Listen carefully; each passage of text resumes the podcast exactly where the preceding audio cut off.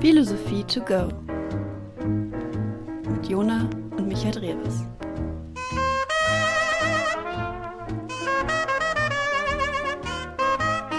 Viel Spaß. Hi, mein Name ist Jona und ihr hört Philosophie to go. Der Podcast, in dem wir jeden Monat eine philosophische Theorie, einen Philosophen oder eine Philosophin vorstellen. Und in diesem Monat beschäftigen wir uns mit Albert Camus. Und mit wir meine ich eigentlich hauptsächlich Micha, der dieses Ganze inhaltlich vorbereitet. Hi Micha. Guten Tag, Jona. Hi. Willst du vielleicht schon mal den ein oder anderen Satz kurz zu Albert Camus sagen, so als kleiner Tease für die heutige Folge? Als Tease, Albert Camus hat die Pest geschrieben, darum geht's Mhm. heute. Und es hat etwas mit dem Existenzialismus zu tun. Ja, genau. Existenzialismus haben wir auch schon in der äh, Sartre-Folge. Das ist quasi auch ein Existenzialist gewesen. Da geht es auch um Simone de Beauvoir. Also es ist eine, ein großes Thema und heute nähern wir uns diesem Thema nochmal aus der Richtung von Albert Camus. Bevor es jetzt damit losgeht, ganz kurz noch ähm, zu unserer eigenen Existenz, quasi, wenn wir schon beim Existenzialismus sind. Wir haben Instagram, da könnt ihr uns gerne folgen. Philosophie to go heißen wir dort auch einfach. Ist, glaube ich, ein netter kleiner Kanal. Dort könnt ihr uns auch schreiben, mit uns in Kontakt treten. Das macht immer sehr viel Spaß. Da freuen wir uns drauf, wenn ihr dort auf Folgen klickt. Und was uns auch noch am Herzen liegt, ist unsere Patreon-Seite. Weil es freut uns natürlich immer schon, wenn ihr diese Folgen hier hört, wenn ihr uns was schreibt und so. Das ist immer schon sehr schön. Aber natürlich ist es auch schön, wenn ihr das Ganze hier vielleicht noch finanziell supporten möchtet. Und das könnt ihr hauptsächlich auf Patreon tun. Ihr findet auch auf unserer Instagram-Seite einen Link zu unserer Patreon-Seite. Ist also sehr leicht zu finden. Und noch ein kleines Update zu Patreon. Wir haben da jetzt sogenannte Goals. Das heißt, ab einer bestimmten Anzahl von, man nennt das dort Patronen, also Leute, die uns auf Patreon finanziell unterstützen, gibt es jetzt bestimmte Dinge, die wir dann tun werden, die man dann dort finden kann auf dieser Seite patreon.com.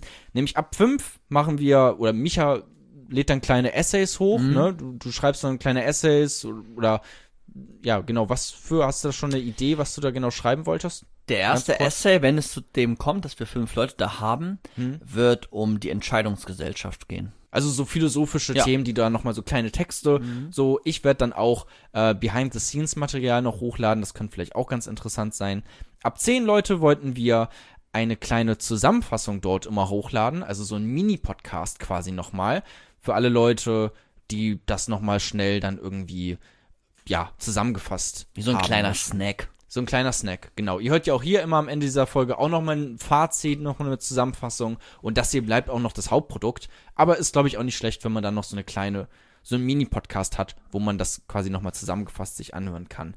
Äh, und ab 200 dachten wir, machen wir einfach mal eine Live-Show. So, das ist noch sehr weit weg. 200 Leute, die uns finanziell unterstützen.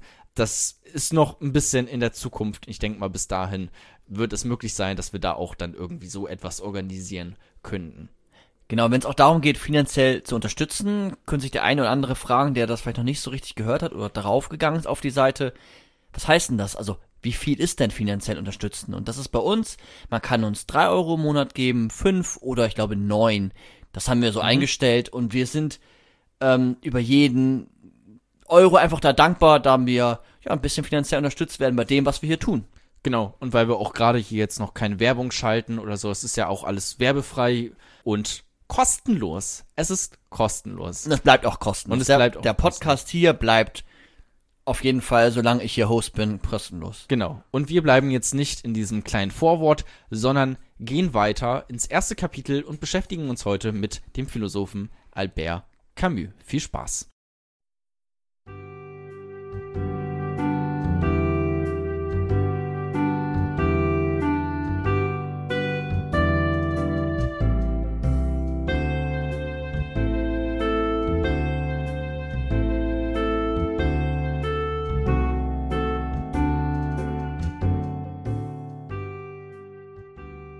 Kapitel 1 Albert Camus und der Existenzialismus. Heute geht es um Albert Camus. Albert Camus ist Existenzialist und die Gliederung sieht es heute vor, dass wir uns erstmal ein bisschen mit Albert Camus biografisch beschäftigen. Dann schauen wir nochmal, so einen Step gehen wir zurück und gucken, was war denn jetzt nochmal der Existenzialismus? Welche Fragen stellt er sich? und was hat Albert Camus damit zu tun? Und dann geht es zu seinen Grundargumenten oder zu den Begriffen, mit denen man seinen Namen verbindet. Und das ist einmal das Absurde, dann die Revolte, dann geht es auch um ein Beispiel dann zu finden. Also wir haben dann das Absurde geklärt, wir haben dann die Revolte erklärt. Und das ist ja immer schön, ein Beispiel zu haben. Und da nehmen wir dann die Pest. Das Werk von ihm, die Pest, ich erzähle auch gleich noch was dazu, ist dann unser Beispiel heute. Und dann ähm, sind wir auch schon durch mit dem Podcast. Betrachten es auch mal am Ende, haben einen schönen Abschluss und das ist heute, wie es, was es heute geht. Und die Revolte klingt sehr interessant. die Revolte, Das ja. ist ein, ein schönes Wort auch einfach, Ja. muss man dazu sagen. Ja, die Revolte und die und das Absurde. Ja, das sind beides finde ich sehr äh, schöne Wörter. Ja. Und Albert Camus ist 1913 geboren und 1960 verstorben. Das heißt, er ist gerade einmal 47 Jahre geworden.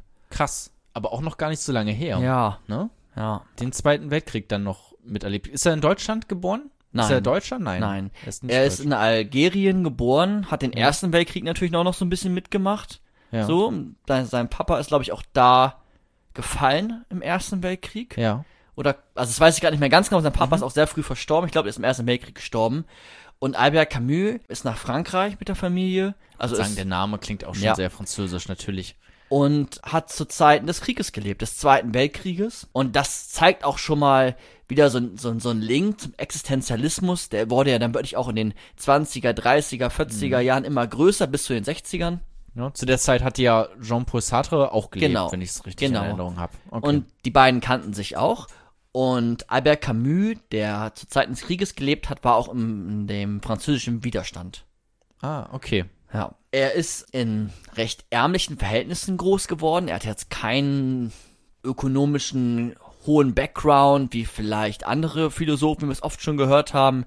Der Fichte, ne, Fichte war es zum Beispiel gar nicht, aber ja, weiß ich nicht, Kant? Hegel, Kant, später erst. Aber ja, wobei Fichte auch in gewissen Phasen seines Lebens hatten, oder Schopenhauer wäre zum Beispiel ein sehr gutes Beispiel, der hat einfach ein riesen Vermögen. Aristoteles, äh, so, die hatten einfach gewisse, die kamen aus einer gut situierten Welt. Und das war bei Albert Camus nicht der Fall.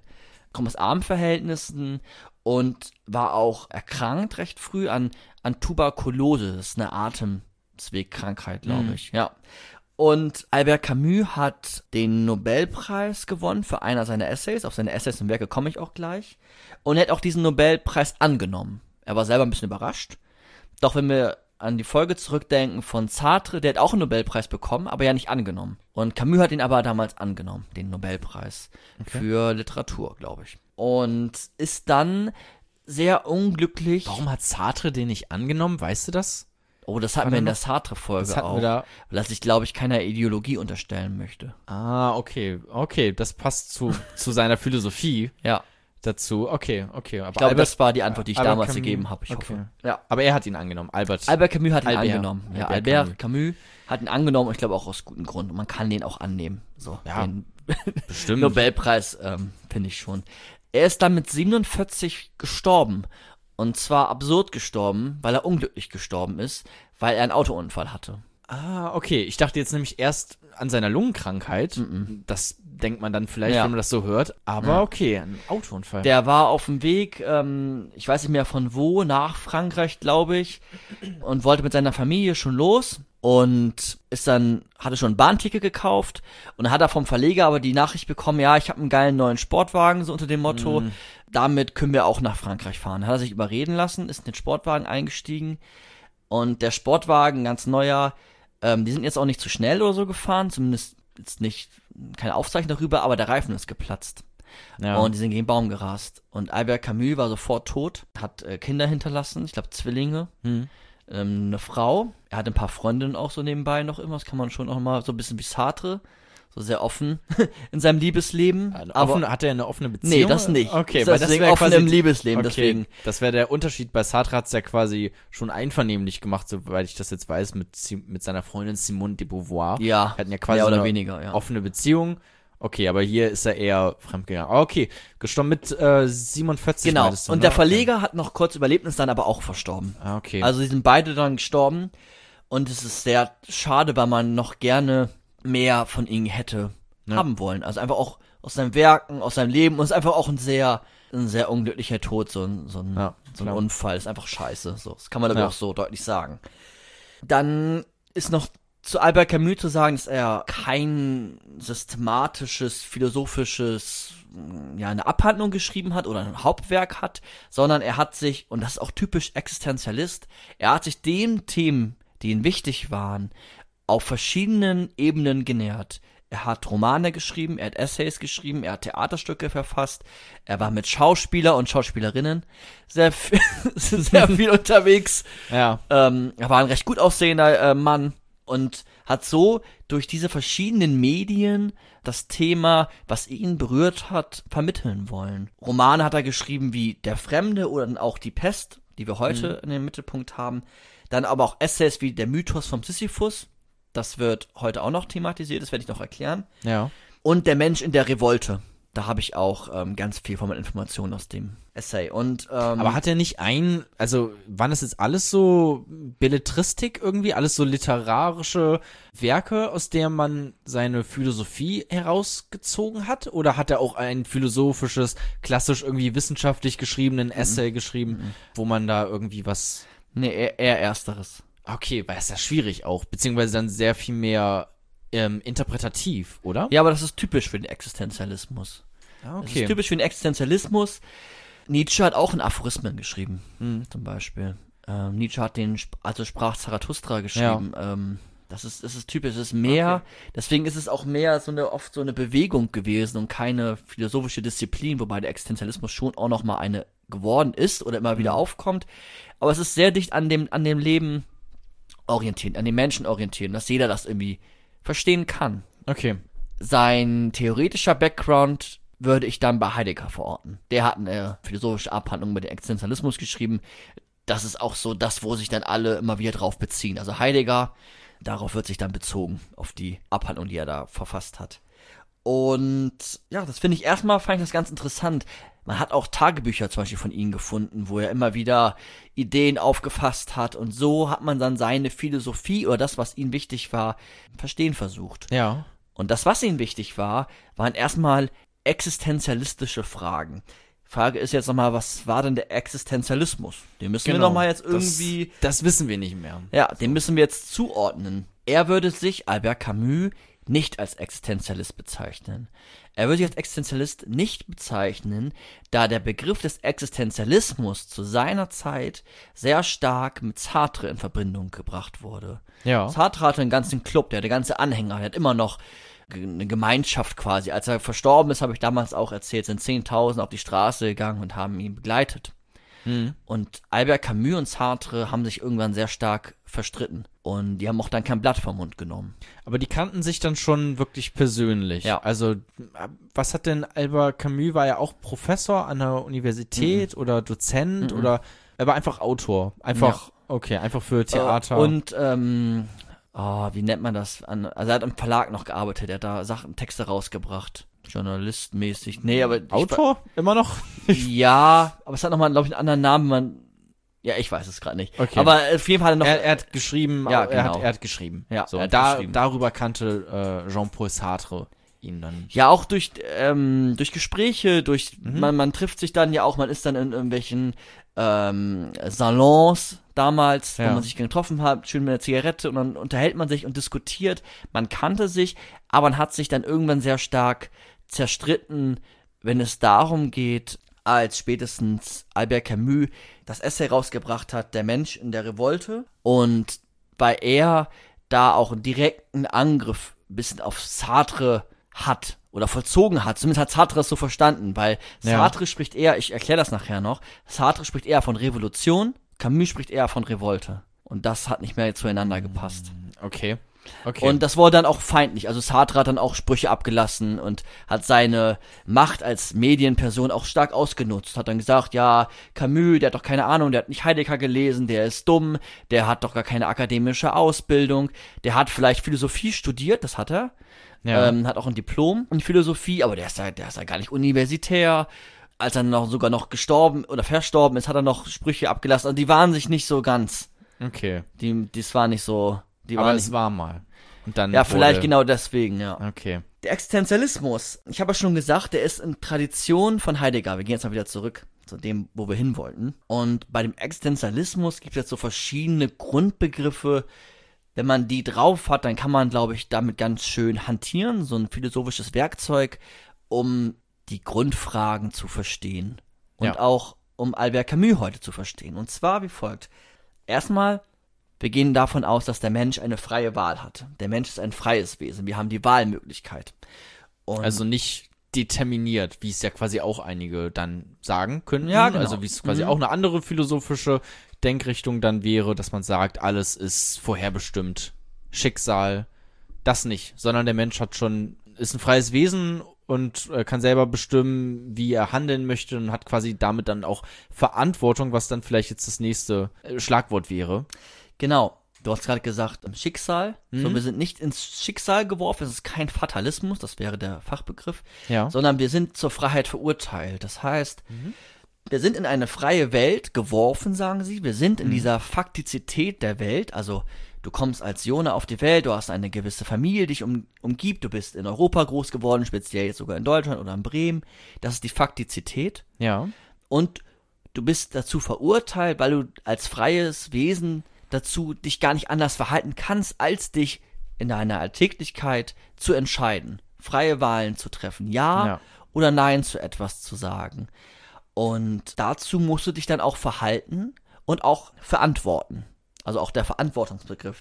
Das hatten wir auch bei der Sartre-Folge, glaube ich, ganz gut rausgearbeitet. Genau, also das, man wird in eine, in eine gewisse Familie zum Beispiel, in eine gewisse soziale Schicht vielleicht auch ähm, reingeworfen, wie er es ja dann nennt. Ne? Also das ist quasi nicht, dass man sich da dann frei entscheiden könnte, ähm, beziehungsweise man hat halt schon gewisse Grenzen. Ne? Man, es gibt schon sowas wie, okay, manche haben halt mehr Geld als andere. Genau, das ist diese So. Faktizität. Genau, das ist diese Faktizität. Aber innerhalb dieses Rahmens, in dem man ist, muss man sich entscheiden, beziehungsweise trägt auch die Verantwortung für seine Entscheidung. Also man kann dann nicht einfach sagen, ja, äh, ich, keine Ahnung, ich, ich starte jetzt nicht mein, mein Traum, den ich unbedingt umsetzen will, probiere ich gar nicht erst, weil, ja, ich, das schaffe ich ja eh nicht so, weil meine Eltern haben das ja schon nicht geschafft, ihren Traum umzusetzen, dann werde ich es ja auch nicht schaffen. So, das würde er quasi dann sagen, nee, du hast schon die Verantwortung, ähm, dein Bestmögliches quasi zu geben. Ja, und es ist natürlich desto besser, wie mehr Handlungsfreiheiten man hat. Ja, Doch klar. auch wenn du eingefangen bist in einem, in einem Gefängnis oder zur NS-Zeit in einem Arbeitslager gearbeitet hast,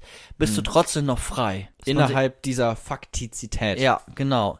Und ähm, das sagt der, der Existenzialismus und fragt dann auch die Frage nach, nach der Existenz. Also existenzielle Fragen wäre eine Frage wie der Sinn des Lebens. Also warum existiere ich? Gibt es einen übergeordneten Sinn? Gibt es einen Sinn des Lebens, der allgemein begründbar ist? Und da ist ja auch dieser schöne Spruch oder diese, der Satz mit der Essenz und der Existenz. Genau, die, ähm, oh, warte, lass mich kurz überlegen. Mhm. Die Essenz geht der, nee, nee, andersrum. Die Existenz geht der Essenz voraus.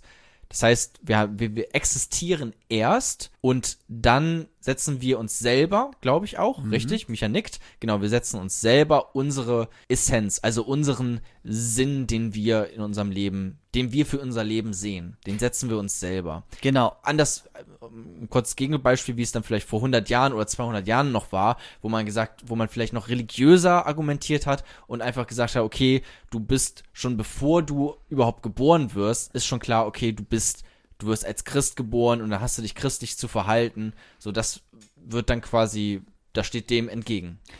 Ganz genau, es steht dem entgegen und wir gehen nachher noch mehr drauf ein. Und ich habe auch zu Hause nochmal drüber nachgedacht, gedacht, es ist ja leider nicht nur 200 Jahre her, sondern es ist ja auch immer noch so. Also wenn ich Sinnfragen habe, dann flüchte ich mich vielleicht auch in, in christlichen, sinngebenden, Ja. ich nenne es jetzt mal Ideologien oder, oder Anschauungsformen. Und es gibt auch genug Orte auf der Welt, wo du halt nicht die Freiheit hast, wo du als Frau zur Welt kommst und du bist dann eine Frau. Das heißt, du hast gewisse Werte zu erfüllen, Haltungen, du musst dich so verhalten.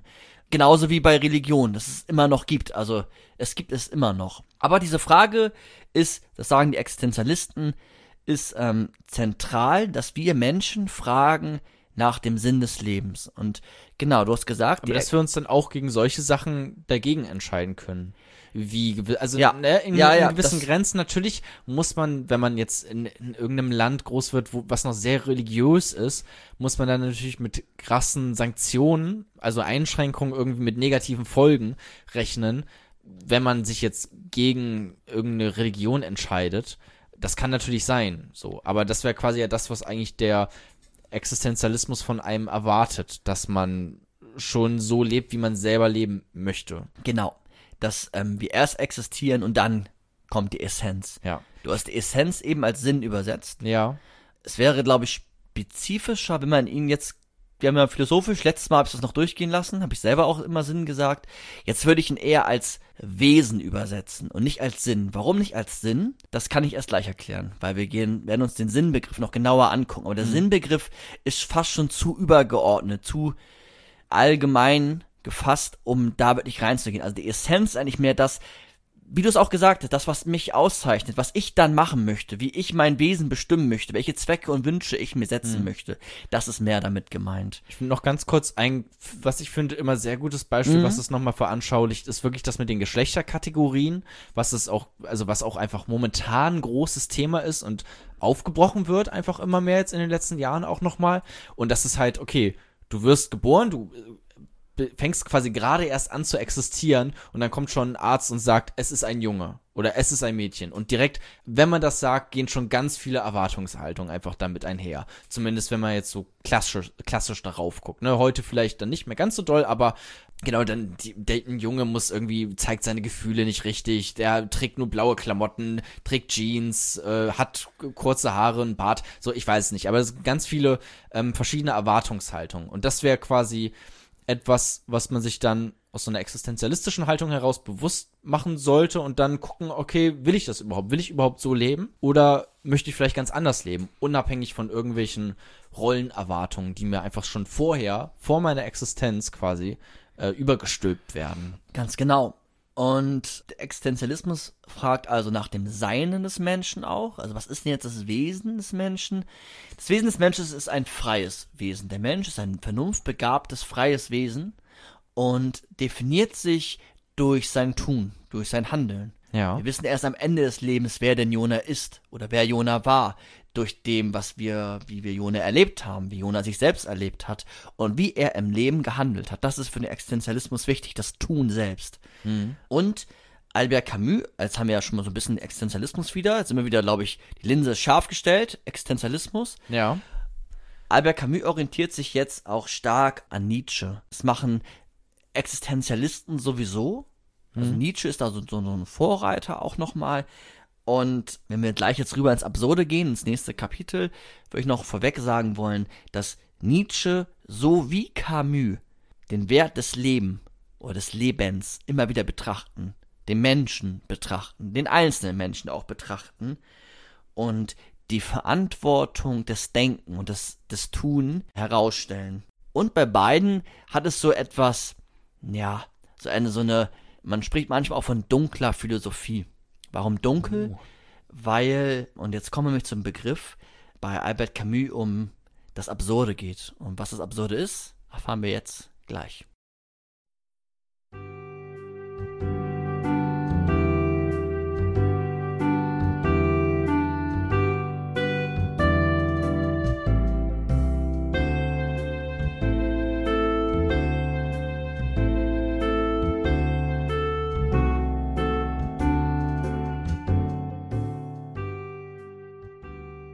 Kapitel 2 Das Absurde.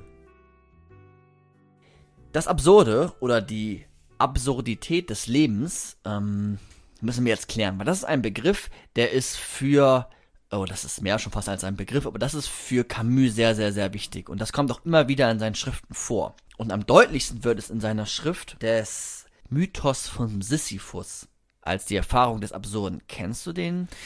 Ja, ich kenne Sisyphus? Ja, man sagt ja auch Sisyphus-Arbeit. Ah, wow, ja cool, dann Das- erklär mal.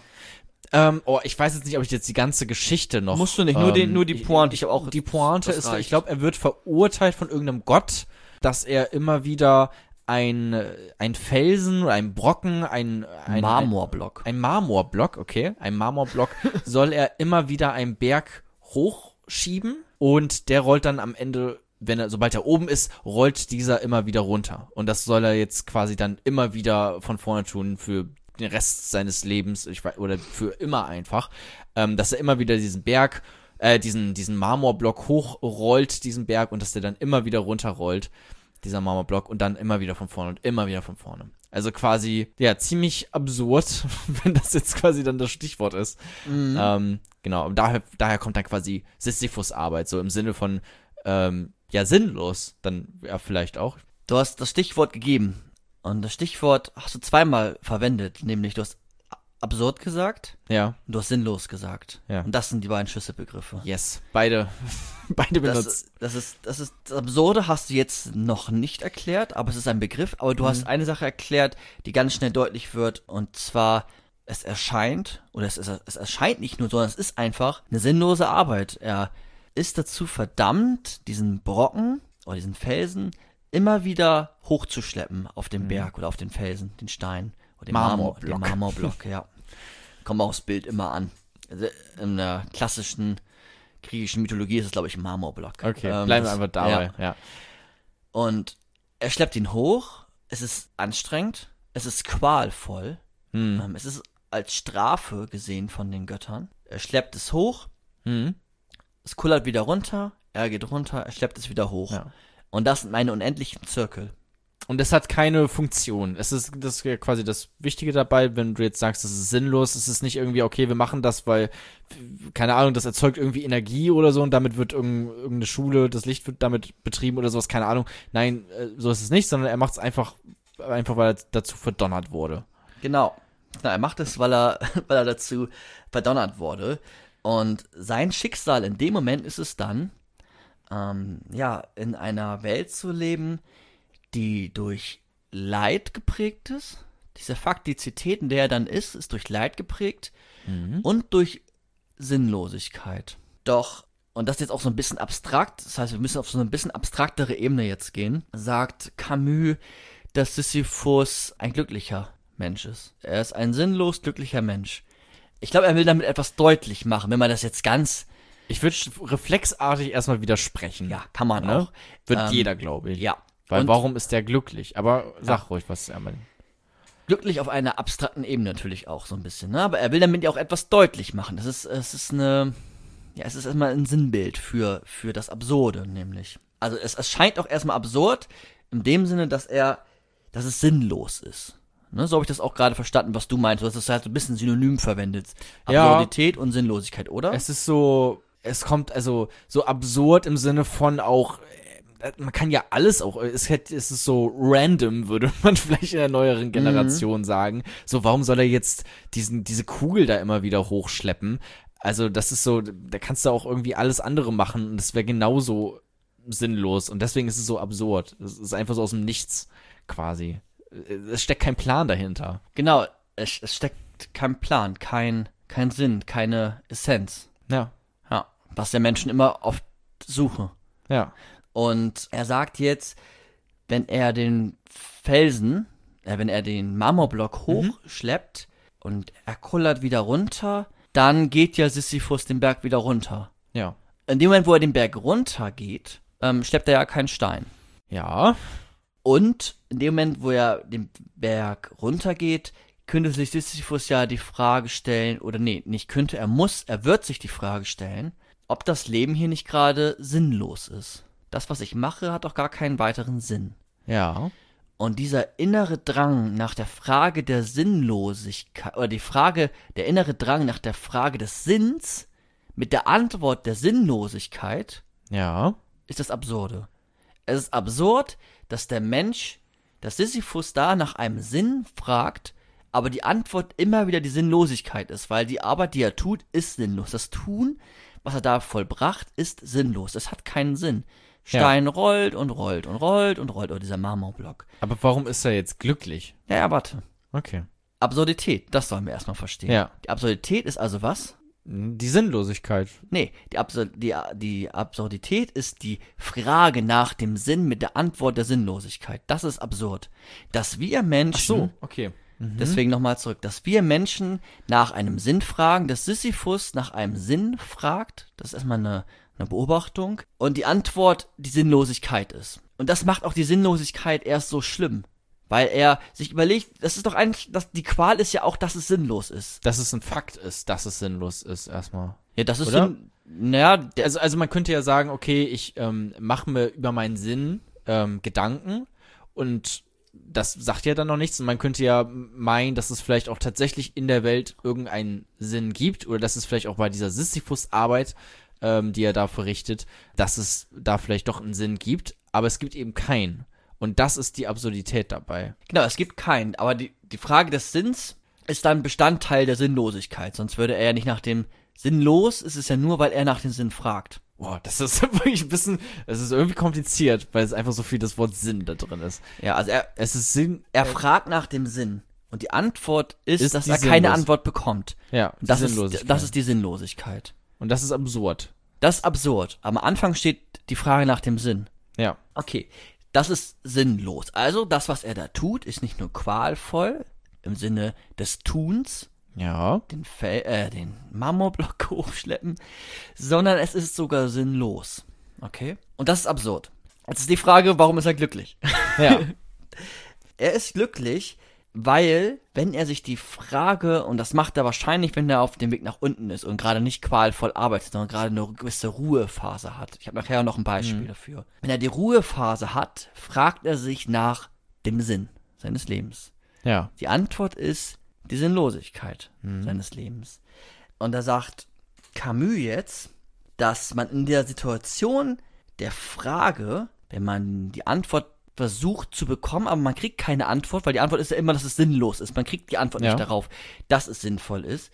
So sagt er, dass man aber, dass ähm, diese Antwort, also man wird keine Antwort bekommen, doch wie man sich zu der Antwort verhält, das ist entscheidend. Also nicht auf eine Antwort zu warten, sondern frei zu sein, mit dieser Sinnlosigkeit umzugehen. Wir gehen nachher mit diesem Umgehen in der Revolte, das ist nämlich die Revolte, noch genauer ein. Es geht jetzt erstmal nur um die Absurdität des Lebens. Ähm, Aber ist das Umgehen dann das, was ihn später glücklich machen wird?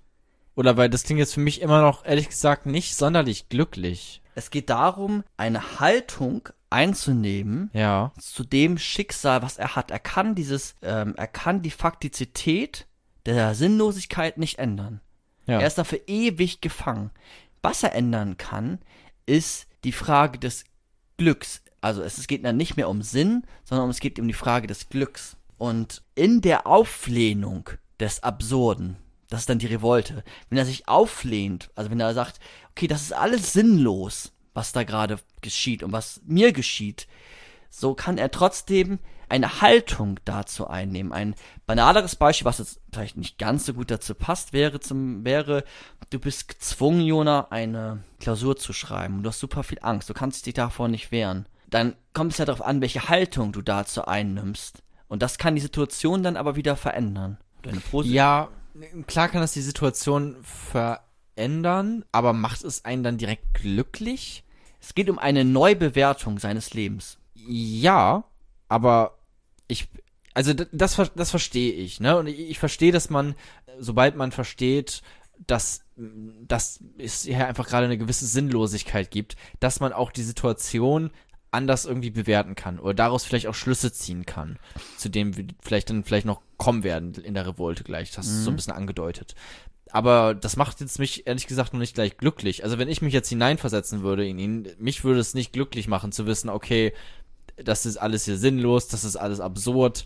Ich mache das jetzt für den Rest meines Lebens, äh, schleppe ich jetzt diesen Fels rauf. Ich kann nichts daran ändern. Ich weiß es jetzt zwar, aber glücklich macht mich das jetzt ehrlich gesagt nicht. Ja. Er will natürlich etwas deutlich machen mit dem Beispiel. Und er würde auch sagen, natürlich ist das, was er tut, sinnlos, aber vielleicht nicht unbedingt ist er dann unglücklich. Das wird sehr oft damit verbunden. Sinnlosigkeit und Unglücklichkeit. Ja. Und er würde sagen, wenn es sinnlos ist, so ist doch Sisyphus hat er doch die freie Wahl zu entscheiden, welchen Sinn er sich selbst gibt, wenn alles sinnlos ist. Ich benutze jetzt mal erstmal den Begriff Sinn. Wir werden ihn noch genauer uns angucken.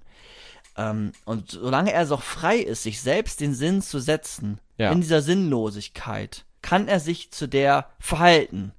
Und ähm, ja, das ist sein Hauptargument, dass er sagt, okay, ich, ich nehme diese Absurdität an, der Sinnlosigkeit und der Frage darauf. Und in dem Kampf mit dem Gipfel schaffe ich mir aber wieder eine eigene Individualität. Und einen eigenen Sinn. Ja, genau, einen, einen eigenen Sinn, ein, eigentlich, ein eigenes Glücklichsein, weil ich kann die, Okay, die jetzt Faktizität- wird's runder. Jetzt kann ich auch mitgehen. Okay. Bisschen jetzt, wo wir das quasi dann diesen einen Schritt weiter gegangen Mhm. sind, auch in seinem Gedankengang. Okay, ich akzeptiere die Sinnlosigkeit, bleib da aber nicht stehen, Ja. sondern setz mir selber meine Essenz, wenn wir, Ja, ist das ja, auch ein ja, Wort, ja, was da ist- passt? ja, weil das wäre so ein Mhm. klassisches existenzialistisches Wort, ja. Die Essenz, also mein Sinn, so übersetzen wir es jetzt erstmal, ähm, setze ich mir dann selber. Ja, ist die Frage, wie könnte das da konkret aussehen? Ich, ich weiß nicht, aber man kann sich vielleicht so ein bisschen vorstellen, dass das irgendwie Wir funktionieren. gehen ja auch gleich noch in den. Alltag von uns, Ja. wie, wie das bei uns aussieht. Aber es ist dann ja, es ist eine Frage der, der eigenen Identität, auch in der Situation, der er lebt. Trotzdem der eigenen Mhm. Identität. Und ähm, der Haltung dazu. der Haltung, ja, klar, man, Sisyphus muss dann gucken, wie er damit umgeht, ne? Vielleicht kann er sich auch irgendwelche coolen Gedanken formulieren, während er den Stein hochträgt oder rückwärts hochträgt. Also er kann ja auch Mhm. etwas tun, Spielerisch, spielerisch umgehen. damit umgehen. Und er, natürlich ist er verurteilt dazu, aber die, ja, es ist dieses Aufflehen gegen diese Absurdität. Und das, das Schicksal von Sisyphus ist, Leiden auf sich zu nehmen, in Ja. einer Welt ohne Sinn, aber weil das ja sinnlos ist, kann er sich selber eine Essenz geben und Individualität schaffen und eine gewisse Haltung, ein gewisses äh, darüber nachdenken, über das, was er gerade da tut oder was er tun muss, ähm, einnehmen und da nicht stehen bleiben und nicht, nicht auch noch in der Sinnlosigkeit äh, ein Unglücklich, eine Unglücklichkeit zu erfahren, kann da auch in der Sinnlosigkeit eine Form des Glücks erfahren. So würde ich es auslegen, wenn es um den Mythos von Sisyphus geht. Wollen wir da, gehst du gleich nochmal genauer ähm, darauf ein? Oder man könnte es natürlich auch einfach jetzt schon direkt aufs echte Leben äh, Ich würde jetzt gleich aufs echte Leben eingehen. Gleich machst du das. Ja, also, okay. je, also jetzt. So jetzt? Okay. Ja. Machst du, willst Ja. du das? Okay. Du hast da Beispiele. Ja, und zwar ist ja das jetzt erstmal ein Beispiel gewen- gewesen, um die Absurdität zu verstehen. Also die Frage nach dem Sinn mit der Antwort der Sinnlosigkeit, das scheint absurd. Also warum stellen Menschen sich die Frage des Sinns, wenn es keine Antwort auf die Frage des Sinns gibt? Ach so. In dem Sinne absurd. Ja. Okay. Ach so, wie hattest du das denn verstanden? Naja, einfach, dass die An- Widersprüchlich. Ja, dass die Antwort irgendwie absurd ist. So, also warum gibt's denn, warum gibt's keinen Sinn? So, das ist einfach irgendwie absurd. Mhm. Also einfach, keine Ahnung, schade vielleicht, ich weiß es nicht. Ähm, aber du meinst, es ist absurd, dass wir uns eine Frage stellen, ähm, wo wir eigentlich ja schon, also wir kriegen ja, wenn ich jetzt einfach so die Frage stelle, ich krieg nicht direkt ein Echo, ich, ich krieg keine Antwort direkt. Also eigentlich wissen wir ja, okay, es ist eine gewisse Sinnlosigkeit da. Ähm, und das ist quasi das Absurde, dass wir eigentlich die Mhm. Antwort schon wissen und trotzdem stellen wir uns die Frage und kommen dann dazu, dass wir uns die selber geben müssen, die Antwort. Alle. Wir, jedes Individuum Ja. selbst. Ja, das geht ja auch in die Richtung, ne? Aber ganz streng genommen wäre die Erläuterung des Begriffs der Absurdität meiner Meinung nach die Frage des Sinns mit der Antwort der Sinnlosigkeit. Okay, ja. Und dieses Kontinuum, dieses, diese beiden Sphären, die quasi dann gegeneinander antreten, also die Frage nach Sinn und die Frage auf der anderen Seite der Sinnlosigkeit oder die Antwort, dies Aufeinandertreffen ist irgendwie Widersprüch. Das ist doch, das ist absurd. Das ist Ja. die Absurdität des Lebens. Und die Absurdität des Lebens ist jetzt genau diese Frage nach dem, nach dem sinnvollen Leben. Also wir bekommen keine Antwort auf die Frage des sinnvollen Lebens. Wir, wir schreien diese Frage des Sinns als Mensch, als Mensch fast schon hinaus ins Universum. Ja. Doch ähm, diese vermeintliche Echokammer gibt es nicht, denn die Frage verhallt. So ist, wir werden keine Antwort auf die Frage des Sinns, ähm, also auf die Frage nach, nach meiner, meiner Existenz oder der, der Essenz meiner Existenz, bevor ich überhaupt existiert habe. Diese Frage, diese Antwort werden wir nicht finden, dass wir äh, Menschen fragen, beispielsweise nach einem Daseinszweck.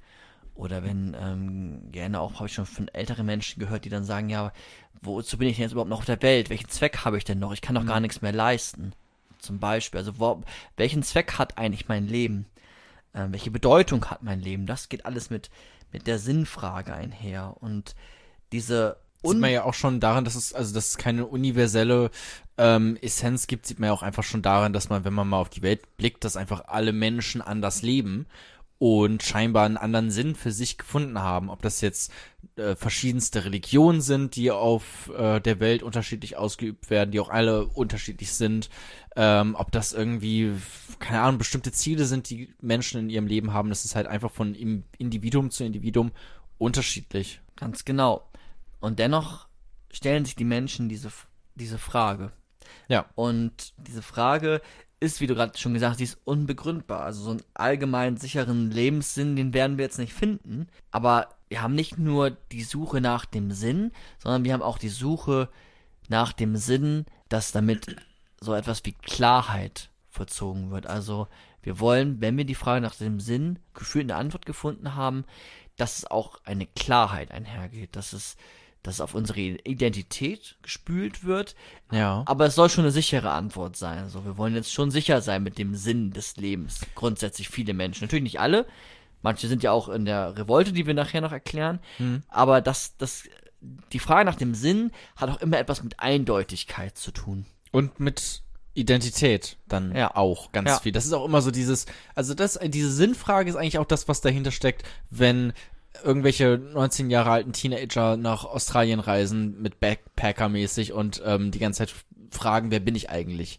So, das ist ja im Prinzip dann auch die Sinnfrage, die versucht wird zu beantworten. Gerade in dieser Phase natürlich auch so. Man Ja. wird erwachsen, äh, man hat nicht mehr dieses, okay, ich muss jetzt ich muss, man hat ja auch am Anfang immer eine Schulpflicht, das ist ja eigentlich auch interessant, ne? Du wirst ja quasi da reingeschmissen ähm, und musst dir da noch gar nicht so viele Gedanken machen unbedingt, was, was ist jetzt morgen. Aber sobald du da raus bist, bist du wirklich, also da musst du, da hast du plötzlich so viele Wahlmöglichkeiten, so eine große Freiheit, da musst du dir dann Gedanken machen, okay, will ich das studieren, will ich eine Ausbildung machen, will ich was ganz anderes machen. So, und dann kommt diese Sinnfrage plötzlich erst so richtig stark auf, glaube ich. Genau. Und das mit Ausbildung machen oder Studium, da kann man jetzt noch unterscheiden zwischen Sinn und Zweck. Sinn wäre so etwas wie ein Selbstzweck. Genau, ich meine, das könnte ja ein Selbstzweck auch sein. Ja, na klar, ich ne? wollte es nur einmal deutlich machen, ja, klar. dass es auch, also das Sinn nicht gleich Zweck ist. Also Menschen haben Zwecke, nur Zwecke definieren sich gerade dadurch, dass sie auf etwas gerichtet sind, um wieder ein Zweck zu sein. Mhm. Also ich ähm, mache die Schule, um eine Ausbildung zu machen, mache die Ausbildung, um äh, ein Studium zu machen, mache das Studium, um Geld zu verdienen, das Geld, um ein Auto zu kaufen Ja. und so weiter.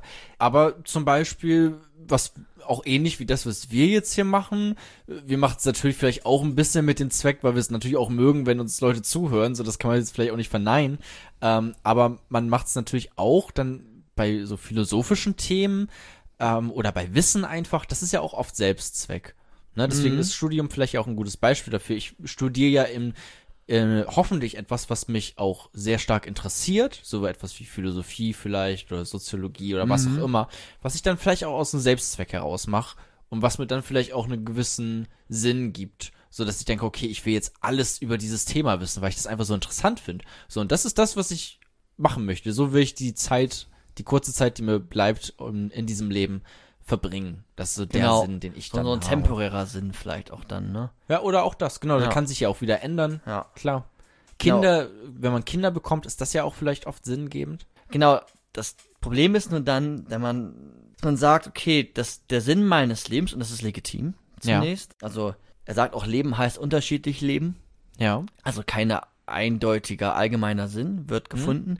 Aber wenn man jetzt sich, du bekommst ein Kind und sagst, der Sinn des Lebens ist es, Papa zu sein oder Mama oder Kinder zu bekommen. Du hast ein Problem bei dieser Frage. Und zwar, wenn du dir die Frage nochmal stellst und vielleicht in zehn Jahren nochmal, wirst du irgendwann merken, also wenn du immer wieder warum fragst, dass du dir nicht sicher sein kannst, dass du dich getäuscht hast. Ja. Und das könnte dann wieder, also du hast diese, man kann sich nie sicher sein bei diesen Fragen, wenn es um den Sinn des Lebens geht. Also Kind, äh, also der Sinn Ja. kann sich ja auch ändern, ne? Also das ist natürlich auch etwas Holpriges dann einfach im Leben, dass sich einfach, keine Ahnung, Kinder werden erwachsen. Plötzlich bist du, du hast zum Beispiel, bist zum Beispiel ein Vater oder eine Mutter und du hast deine gesamte Identität darauf aufgebaut, in dieser Vaterrolle zu sein oder in dieser Mutterrolle zu sein. Dann sind die Kinder erwachsen, sind raus, plötzlich bist du nicht mehr so richtig eine Mutter oder nicht mehr so richtig ein Vater, weil die einfach, Kinder sind eigenständig jetzt. Jetzt musst du dir quasi eine neue Identität suchen dann. Ja, Oder eine neue, eine neue Aber- Sinnstiftung. genau, aber wenn du jetzt sagst, du bist Papa und das ist das sinnvolle Leben, dann würde ich dich jetzt fragen, als Philosoph, woher weißt du das? Man sagt's, man beantwortet es ja, wenn das das jetzt auch ist, worauf du hinaus willst, immer nur für sich selber, würde ich jetzt auch mal. Ja, aber woher weißt du das? Ach so, dass das das sinnvolle Leben Ja. ist. Okay, das stimmt. Man kann sich quasi nie richtig sein, ob das jetzt das. Also ich denke mal, man wird es spüren. Oh, Ja. Micha verzieht so ein bisschen. Nee, äh, ja, man kann ja viel spüren. Nee, aber ich meine, also wenn ich mich nicht mit der Rolle des Vaters wohlfühle, dann werde ich das ja schnell merken. Wenn ich nicht merke, okay, das ist irgendetwas, was mir Sinn gibt, dann werde ich das schon merken. Wenn, Meine ich. wenn das das Einzige ist, was dich irgendwie glücklich macht, weil das ist so quasi, einer- man, man kann quasi nicht wissen, okay, gibt's da draußen noch etwas, was ich vielleicht noch viel mehr merken werde, was mich noch viel mehr mit Sinn erfüllt. die, das die Frage könnte aufkommen. ist Genau, quasi also die Frage, ja. denn man kann immer wieder fragen bei der der Sinnhaftigkeit des Lebens, warum? Weil es so ein Sinn ist wirklich mit mit so einer Eindeutigkeit konnotiert, mit so einer ähm, all, ja so einer allgemein der Sinn des Lebens, so mein Sinn des Lebens, aber auch sogar nur wenn ich sogar nur meinen Sinn des Lebens angucke, ja, dann sage ich jetzt, mein Sinn des Lebens ist es, äh, den Podcast zu machen. Und wenn ich dann aber, weiß ich nicht, Podcast mache, irgendwann merke ich, aber ist es jetzt wirklich das, ist es jetzt wirklich das Wahre? Und dann, dann kommt ja diese Absurdität hervor. Genau, dann kommt die wieder hervor und dann versucht man die wieder zu beantworten. Ja, Mit einer neuen, also das ist ja, deswegen gibt's Quarter und Half-Life, Half-Life Crisis? Nee, warte mal. Midlife. Midlife Crisis. Half-Life ist ein verdammt gutes Videospiel. Midlife Crisis äh, oder Quarterlife Crisis ja äh, immer auch häufiger heutzutage, indem man dann plötzlich solche Identitäts- und Sinnfragen sich stellt. Okay, war das Studium jetzt überhaupt das Richtige? War die Ausbildung überhaupt das Richtige? Will ich das jetzt wirklich machen? Danach ist das wirklich etwas, was mich dann auch jetzt noch später immer noch mit Sinn ähm, befüllt, wenn es dann in den Job geht zum Beispiel. Deswegen die Frage kommt immer wieder hoch, ja. Und das ist ja das Nur- perfide daran, dass man sie immer wieder beantworten dann Ja, muss. und wenn der Umgang so ist, wie du ihn gerade geschildert hast, dann würde ich sagen, bei vielen Menschen ist es nicht so, es ist ganz cool. ja, Ich glaube, für viele Menschen ist es aber wirklich so damit verbunden, dass sie auf die, auf die Frage der Sinnhaftigkeit des Lebens wirklich auch eine Antwort haben wollen. Also, sie wollen sagen, nee, das ist der Sinn des Lebens, das ist mein Sinn. Ich habe so eine große eine große, ich habe letztens mit jemandem unterhalten, der meinte, der Sinn des Lebens ist es, Papa zu sein für mich. Und ich habe dann dazu jetzt Ui. nichts. Ich hätte ihn da auch noch mal so philosophisch ärgern können, wollte ich aber gar nicht, weil es ist ja auch erstmal legitim, weil er gar nicht so stark unterscheidet. Aber für ihn ist der Sinn des Lebens, Papa zu sein. Natürlich kann man sich dann überlegen, ja, wann hört's denn auf und was war vor dem Papa sein? Aber das ist der Sinn des Lebens. Und das, was du gerade geschildert hast, ist eigentlich das, auf was Camus auch hinaus will. Nur, dass er sagen würde, es geht darum zu erkennen, dass es keinen Sinn gibt Ja, die, die Welt ist sinnlos und die Frage nach dem Sinn ist absurd. Darum geht es. Und natürlich können wir uns immer wieder, das ist auch schon die Essenz des Podcasts. So ein aber bisschen. wenn ich wenn ich mich jetzt einfach nur damit zufriedenstellen würde, dass es absurd ist, dann würde ich einfach wahnsinnig werden. Genau. Ja, da kommen wir ja gleich drauf. Okay. Genau, aber es geht erstmal darum, das zu erkennen. Ja. Erkennen in der Philosophie immer der erste Schritt. Mhm. Das kann man sich so merken, bevor man handelt, immer erkennen. Deswegen auch Erkenntnistheorie. Mhm. Auf der Erkenntnistheorie baut sich dann auch oft die Moraltheorie auf. Siehe, Okay. siehe Kant. Ja. Ähm, und es geht erstmal darum zu erkennen, dass wir freie Wesen sind, vernunftbegabte freie Wesen, und dass die Welt sinnfrei ist. Und dass wir trotzdem ein Verlangen nach, diesem, nach dieser Frage haben. Ja. Und wenn wir dann in dieser Absurdität sind, dass wir uns vielleicht auch manchmal sogar fremd fühlen, fremd in dieser Welt, weil wir gar keine Antwort richtig bekommen. Und wenn wir schnelle Antworten bekommen, ist es ein Problem. Darauf kommen wir gleich. Weil es gibt die Antwort nicht. Also brauchen wir die Antwort auch nicht bekommen. Es gibt nicht die Sinnfrage des Lebens. Es gibt, klar, es gibt Frage des, des glücklichen, des gelungenen Lebens. Ja, das gibt es. Ähm, es gibt Fragen danach, ähm, welche Wünsche habe ich, welche partiellen Sinnerfahrungen habe ich, wenn du jetzt den Begriff des Sinns nochmal verwenden willst, welche, welche Zwecke äh, strebe ich an oder welche Mittel verwende ich für welche Zwecke, die können ein glückliches Leben ausmachen. Es geht aber um das glückliche Leben und nicht um das sinnvolle Leben. Okay, gut. Wenn wir jetzt so philosophisch ähm, plötzlich werden, ja, was ist denn dann Sinn? Will ich dann jetzt einfach auch mal wissen. Das habe ich doch eben schon gesagt. Aber was? Nie. Sinn hast du noch nicht richtig definiert. Doch, doch, warte, dann muss Dann ich sag noch mal. einen Schritt zurückgehen. Dann geh noch mal einen Schritt zurück. Ich weiß jetzt, Absurdität hatten wir definiert. Der Sinn ist definiert durch die Frage nach einem Daseinszweck. Sinn Nach in- einem Zweck. Okay, Ja. vielleicht habe ich es vorhin überhört, das kann gut sein. So, vielleicht waren die Zuhörer da draußen jetzt auch gerade äh, schneller im Kopf als ich. Aber okay, es ist schon ein, ein Daseinszweck auch. Ja, ja, klar, wie so ein großer Selbstzweck des Lebens. Selbstzweck kann es aber auch sein. Also es muss jetzt nicht irgendwie so Met äh, Mittel zum Zweck sein. Nein, nein, nein, nein. Selbstzweck des Lebens, ne? was dein Leben ausmacht. Und das- welche Bedeutung dein Leben hat, welche Relevanz dein Leben hat. Okay. Das ist die Frage des, des ähm, Sinns. Aber der, es muss nicht unbedingt so was komplett Absolutes sein, oder? Also äh, äh, auch Albert, also Albert Camus sagt ja, klang jetzt auch so, als wäre er auch eher auf meiner Seite, das, wo ich ja auch sage, okay, der Mhm. Sinn kann sich auch einfach immer wieder ändern. Es muss jetzt nicht irgendwie sowas sein, mein ganzes Leben ist nur auf diesen einen Sinn gerichtet. genau, Ne, das muss es nicht sein. Ist, aber die Sinnfrage impliziert das eigentlich. Zumindest für den Augenblick, für diesen einen Augenblick impliziert es etwas sehr Absolutes, ja. Mein ganzes Leben ist jetzt quasi für, für dieses eine Ziel oder für diesen einen Zweck irgendwie äh, gemacht. Genau, das macht auch der Sinnbegriff aus. Mhm. Und ich Okay. würde es da auch dann auch einordnen. Und Ja. viele suchen dann ja auch diese eine Antwort und sagen, ja, der Sinn des Lebens ist es, auf Erden ähm, Menschen zu Gott zu führen, weil das Jenseits auf mich wartet. Und das Jenseits ist ein, ist ein schöner Ort und das ist der Sinn des Lebens. Der Sinn des Lebens ist es, ähm, ja, Gott nach, nahe zu kommen, Ja. Liebe Gottes zu erfahren. Das ist der Sinn des Lebens. Ich glaube, ich kenne da genug Leute, die das genauso beantworten Das würden. ist ja auch ein legitimer Sinn, erstmal würde ich jetzt so sagen. Also, ist auf Na- jeden Fall nichts, wo du jetzt unbedingt dann schnell wieder äh, runterrutschen kannst, äh, wie zum Beispiel beim Vater sein, wo ich denke, okay, das hat einfach eine Halbwertszeit, eine gewisse. Ja, aber, aber Camus hält davon jetzt nichts. Okay, Ja. genau. Camus hält davon so wenig, so wie wenig Nietzsche davon gehalten hat, wenn du dich dran erinnerst. Der sagt, nein, selber denken, Werte setzen. Ähm, Camus hält davon auch nichts. Camus sagt, es gibt diese Frage nicht. Also klar, wir stellen uns die Frage, aber erkennt, dass ihr keine allgemeine Antwort findet. Also versetzt euer Glück nicht auf etwas Zukünftiges, das hat Nietzsche auch gesagt, sondern bleibt in der Gegenwart. Bleibt beim Hier und Jetzt. Wir gehen aber jetzt nochmal langsamer vor. Also diese vorhandene, eindeutige Antwort finden wir nicht. Und dann kommt dann so ein, man spricht dann auch von nihilistischen Gefühl oder Nihilismus. Kennst du den? Sag du nochmal lieber, bevor ich was Falsches sage. Der Nihilismus ist im Endeffekt, also er ist auch schon vor Nietzsche, aber der geht darum, es geht beim Nihilismus darum, um eine Orientierung des Nichts. Also wir haben nichts, das ist eine, eine, eine Denkrichtung, die, die sagt, das Individuum ist im Fokus, aber die Welt darum ist, ist sinnlos. So, das, Ja. darum geht es, ne? Es geht um die Sinnlosigkeit, um die Wertfreiheit, ist dann auf verschiedenen Ebenen ist der Nihilismus. Und das ist nochmal so eine Beschreibung des Gefühls, was man dann hat. Ja. Das Die jetzt dem, Sinnlosigkeit was des wir- Seienden, ja. klingt jetzt sehr nach dem, was wir bisher hatten. Ja. Und erst Momente des Erkennen, sagt er, des Absurden, haben wir beispielsweise, und das ist jetzt auch ein Zitat, wenn man aus seinen alltäglichen Gedanken gerissen wird. Vielleicht ein bisschen wie Sisyphus. Wenn man Ja. aus seinen alltäglichen Gedanken gerissen wird, wenn man gerade an nicht an, also wenn man gerade an nichts anderes denkt, so ist das ein erstes Zeichen des Absurden. Also wenn du aus deinen, ich, ich kenne das, wenn man ähm, aus dem Alltag quasi gerissen wird und dann so eine, so eine Phase der Leerheit hat und sich dann Fragen über das Leben stellt. Langeweile, quasi. Ja. Oder bei mir ist es zum Beispiel so, Leistung, Leistung, Leistung, Uni, Uni, Uni, Ja.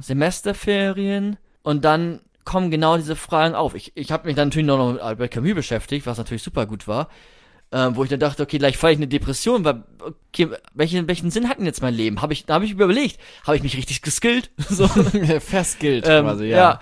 ist es das, was ich, ist es das, was ich will, wo ich gerade Mhm. bin? Also die Fragen kommen dann ja auf. Ist es, ähm, Hat das nicht auch, also es ist ein ganz kurzer Exkurs, wir gehen auch gleich wieder zurück, aber hat das nicht auch Hannah Arendt gesagt mit dieser Absurdität des Bösen? Banalität. Banalität des Hm, Bösen. es geht in die Richtung, ja. Aber das ist doch auch das, dass sie damals gesagt hat, okay, weil ähm, auch die, also unter anderem nicht, das war jetzt nicht alle Punkte, aber auch, weil ähm, die Leute ähm, zu Ja. dieser NS-Zeit einfach so involviert waren in diesem ganzen, okay, die mussten, wenn die jetzt bei der, äh, bei der Wehrmacht waren, einfach um 6 Uhr in der Früh aufstehen, so hatten gar keine Zeit, sich wirklich Gedanken zu machen darum, was ist, was passiert hier überhaupt gerade. Ja. So. Ja. Da- Das ist ja quasi dann auch das, dass sie einfach keine Zeit hatten, keine Langeweile, Mhm. um das alles mal so richtig zu hinterfragen. Das soll die jetzt nicht in Schutz nehmen oder sowas. Das Es jetzt ist halt so banal, ne? Das ist das, was ihr sagt. Mhm. Das Banale des Bösen, es ist nicht das Böse, sondern es ist einfach so diese Banalität. Ja, okay. Ähm, als eine Diagnose von ihr. Ja, das geht total in die Richtung. Und dann habe ich mich auch, dann habe ich mich damit befasst. Dann dachte ich mir, oh mein, weil ich will ja noch eine Ausbildung machen als als ähm, Psychotherapeut. Wie mache ich das? Wo mache ich das? Ist das, was ich will? Und dann kommen diese ganzen Fragen auf. Und dann kommt auch mal zwischendurch die Frage auf: Na, ist es jetzt sinnvoll, das, was ich gerade tue? Ist es der Sinn des des Lebens? Auch wenn man reflektiert genug ist, um zu sagen, vielleicht gibt es mehrere Sinne, aber man strebt ja schon noch so einen übergeordneten Sinn in gewissen Situationen auch einfach an. Wenn man in so einer ganz fremden Situation, so einer ganz kalten, dunklen Situation des Fragens gerade ist, weil die Frage kommt ja auf, nur es kommt keine Antwort zurück. Du kannst dir tausend Bücher durchlesen. Diese eine richtige Antwort wird es nicht geben. Musst du Ähm, dir selber Ja, beantworten, selber geben. Okay, aber diese, diese Frage kommt vor allem auf, wenn man Zeit für sich hat, richtig? Um das nochmal zu betonen? genau. Okay, also wenn Sisyphus da den Berg wieder runtergeht, runterspaziert, äh, nachdem er ihn hochgetragen hat und der dann wieder runterholt, muss er natürlich auch wieder nach unten gehen. Und in dieser Zeit hat er quasi Zeit für sich und kann sich dann diese Fragen stellen. Mhm. So wie wir uns die vielleicht stellen können, wenn wir Freizeit haben. Ja, oh, da könnte man so viel zu sagen, auch mit diesen ganzen, dass du vielleicht heutzutage viel mehr beschäftigt bist, einfach die ganze Zeit, auch Ja. mit Instagram und Ja, so. ja, ja, ähm, dass du einfach die ganze Zeit, du hast ja kaum noch Langeweile heutzutage. Ja, und in der Langeweile neigt man dann ja auch schnell zu konsumieren. Genau, das ist ja quasi, dass du, du hast Langeweile und dann äh, setzt du dich vor Netflix. Ja, genau, das stimmt, hast du gerade schon auch. So, genau. und guckst Mhm. das, guckst die x-te Netflix Original Serie. Geil. Äh, ja, macht doch auch Spaß. So. ist ja jetzt auch nichts Schlechtes daran und das klingt, ich soll jetzt auch nicht so ein Boomer-Gehabe sein, so, äh, so heutzutage ist alles schlechter oder so. Ja, aber das wäre schon etwas, was man vielleicht dann, wo man den Gedanken weiter spinnen könnte. So, ich weiß es nicht. Ja. Ähm, Und du hast ja vorhin auch schon angedeutet, solche Sinnfragen kommen natürlich oft in der Pubertät oder kommen dann, wenn du mal aus deiner Alltäglichkeit gerissen bist. Wenn ja, du, aus der Schule raus ja, und plötzlich stehst du vor tausend Möglichkeiten Ja, und hast hast auch die Zeit, Ja. dich zu entscheiden oder musst dich dann auch entscheiden. genau, du hast diese Wahlmöglichkeiten, die dich dazu verurteilen, dass du eine Entscheidung der Möglichkeiten triffst. Das ist auch fast schon die Definition des Entscheidungsbegriffs. Also, ähm, ja, das, das ist, das ist dann zentral und es geht auch dann darum, in deinem Dasein, wir mal die philosophischen Fachbegriffe hier aus der Existenzphilosophie, in deinem Dasein aktiv zu werden. Durchs erstmal erkennen.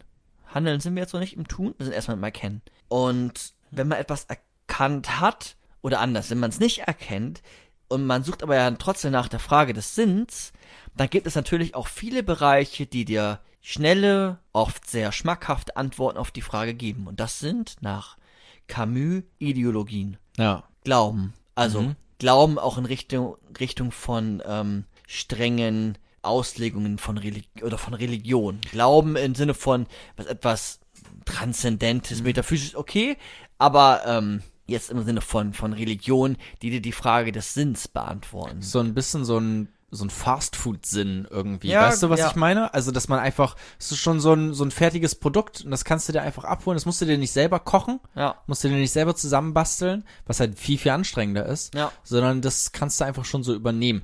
Was nicht, wenn ich jetzt einfach erstmal neutral darauf gucke, müsstest du jetzt gleich nochmal erklären, warum das schlecht ist. So, das weiß ich jetzt noch nicht ganz genau. Was auf jeden, was Ja. auf jeden Fall ähm, nicht da passiert, wenn du die Antwort woanders suchst und deiner Meinung nach auch gefunden hast, Ja. dann befindest du dich nicht in dieser Phase des Erkennens, weil die Absurdität wirst du da nicht erkennen. Du kommst nicht in die Absurdität des Erkennens hinein, weil wenn du die Absurdität erkennen würdest, würdest du ja wissen, dass es gar nicht diesen Sinn gibt. Das ist eine Sache, das, das geht verloren. Also das Erkennen der So einen universellen Sinn. universellen Sinn ist die Definition von Sinn. Echt? Ja. Okay, das wäre, ist Das habe ich eben schon ein paar Mal auch deutlich versucht machen zu wollen. Deswegen habe ich dann manchmal Zweck Okay. benutzt und Wünsche und glückliches Leben. Das, das, ist immer, ja alles. Ach so, okay. Ja, nee, sag. Genau, das ist immer das, was du auch meinst zwischen diesen kleinen Sinnen, ne? Ja. Sprich dann lieber von, von, ja, von glücklichen Leben, von, von Zwecken, von Wünschen. Mhm, Okay. Ähm, weil Sinn ist wirklich immer, das ist der Sinn, das ist der, der Ergon des Lebens, das, was dein Leben ausmacht, das, Sowas von, au was von außerhalb kommt. Ja, genau, Was das- auf uns Menschen raufgetropft Ja. wird. Genau, Ergon wäre dann so ein griechischer Begriff, wie das Glas ist dafür da, um damit da Wasser reinkommt und man es trinken kann. Der Podcast ist dafür da, dass man ihn hören kann. Das ist der Zweck des Okay, Podcasts. und der, also wir suchen quasi nicht, nicht den Sinn von, von Jona oder den Sinn von Micha, sondern wir sind eigentlich auf der Suche nach dem Sinn des Menschen. genau, nach dem Sinn des Lebens. Ja. Ja, den Sinn des Lebens des Menschen. Das Genau. ist ja quasi das, so dieser kleine, aber feine Unterschied. Mhm. Nicht im äh, Sinn des Lebens von Jona, nicht im Sinn des Lebens von Micha, sondern dem Sinn des Lebens von allen Menschen. Ja, man merkt das ja, also ich finde, dass es immer schön deutlich bei Religionen wird. Ja, genau. Weil ja. man da ja auch versucht, andere zu überzeugen von genau. dem, was man da tut. Genau. Ähm, daran wird es immer schön deutlich. Und wenn man die individuelle Basis mehr in den Vordergrund rückt, dann sich zu bewusst zu sein, dass wenn man trotzdem nach den Sinnen fragt und sagt, okay, ich grenze den Sinn jetzt ein, das ist nicht etwas Allgemeines, sondern nur für mich, ja. dann ist aber gemeint, dass es um dein ganzes Leben geht. Und da kannst du dir auch nie sicher sein. Also der Sinn von Jona wäre dann ein übergeordneter Sinn, der quasi über deinen Kopf schwebt und den musst du erfüllen. Auch wenn er nur für dich ist, diesen Sinn gibt es nicht. Es gibt nicht Ja. eine Sache, die vielleicht auch ganz allgemein formuliert ist, wie äh, der Sinn des Lebens ist für Jona ähm, Fortpflanzung. So. Ja. Das können ja Bio Naturwissenschaftler, die da irgendwelche Ambitionen haben, äh, so sagen, dass das, das der Sinn des Menschen ist. Oder der Sinn des Menschen ist es in weiß ich nicht was. Also, Andere Menschen glücklich zu machen, zum Beispiel. ja, Das ist ja Genau. auch etwas ein Sinn für viele Menschen, ja, ne? Dass die irgendwie ja, anderen Menschen helfen wollen einfach. ja, genau. Aber den gibt es erstmal nicht. Nicht als Sinn, nicht als etwas Übergeordnetes, was du anstreben kannst und dann wird es erfüllt und dann ist vorbei. So, das, das wird es nicht, Okay.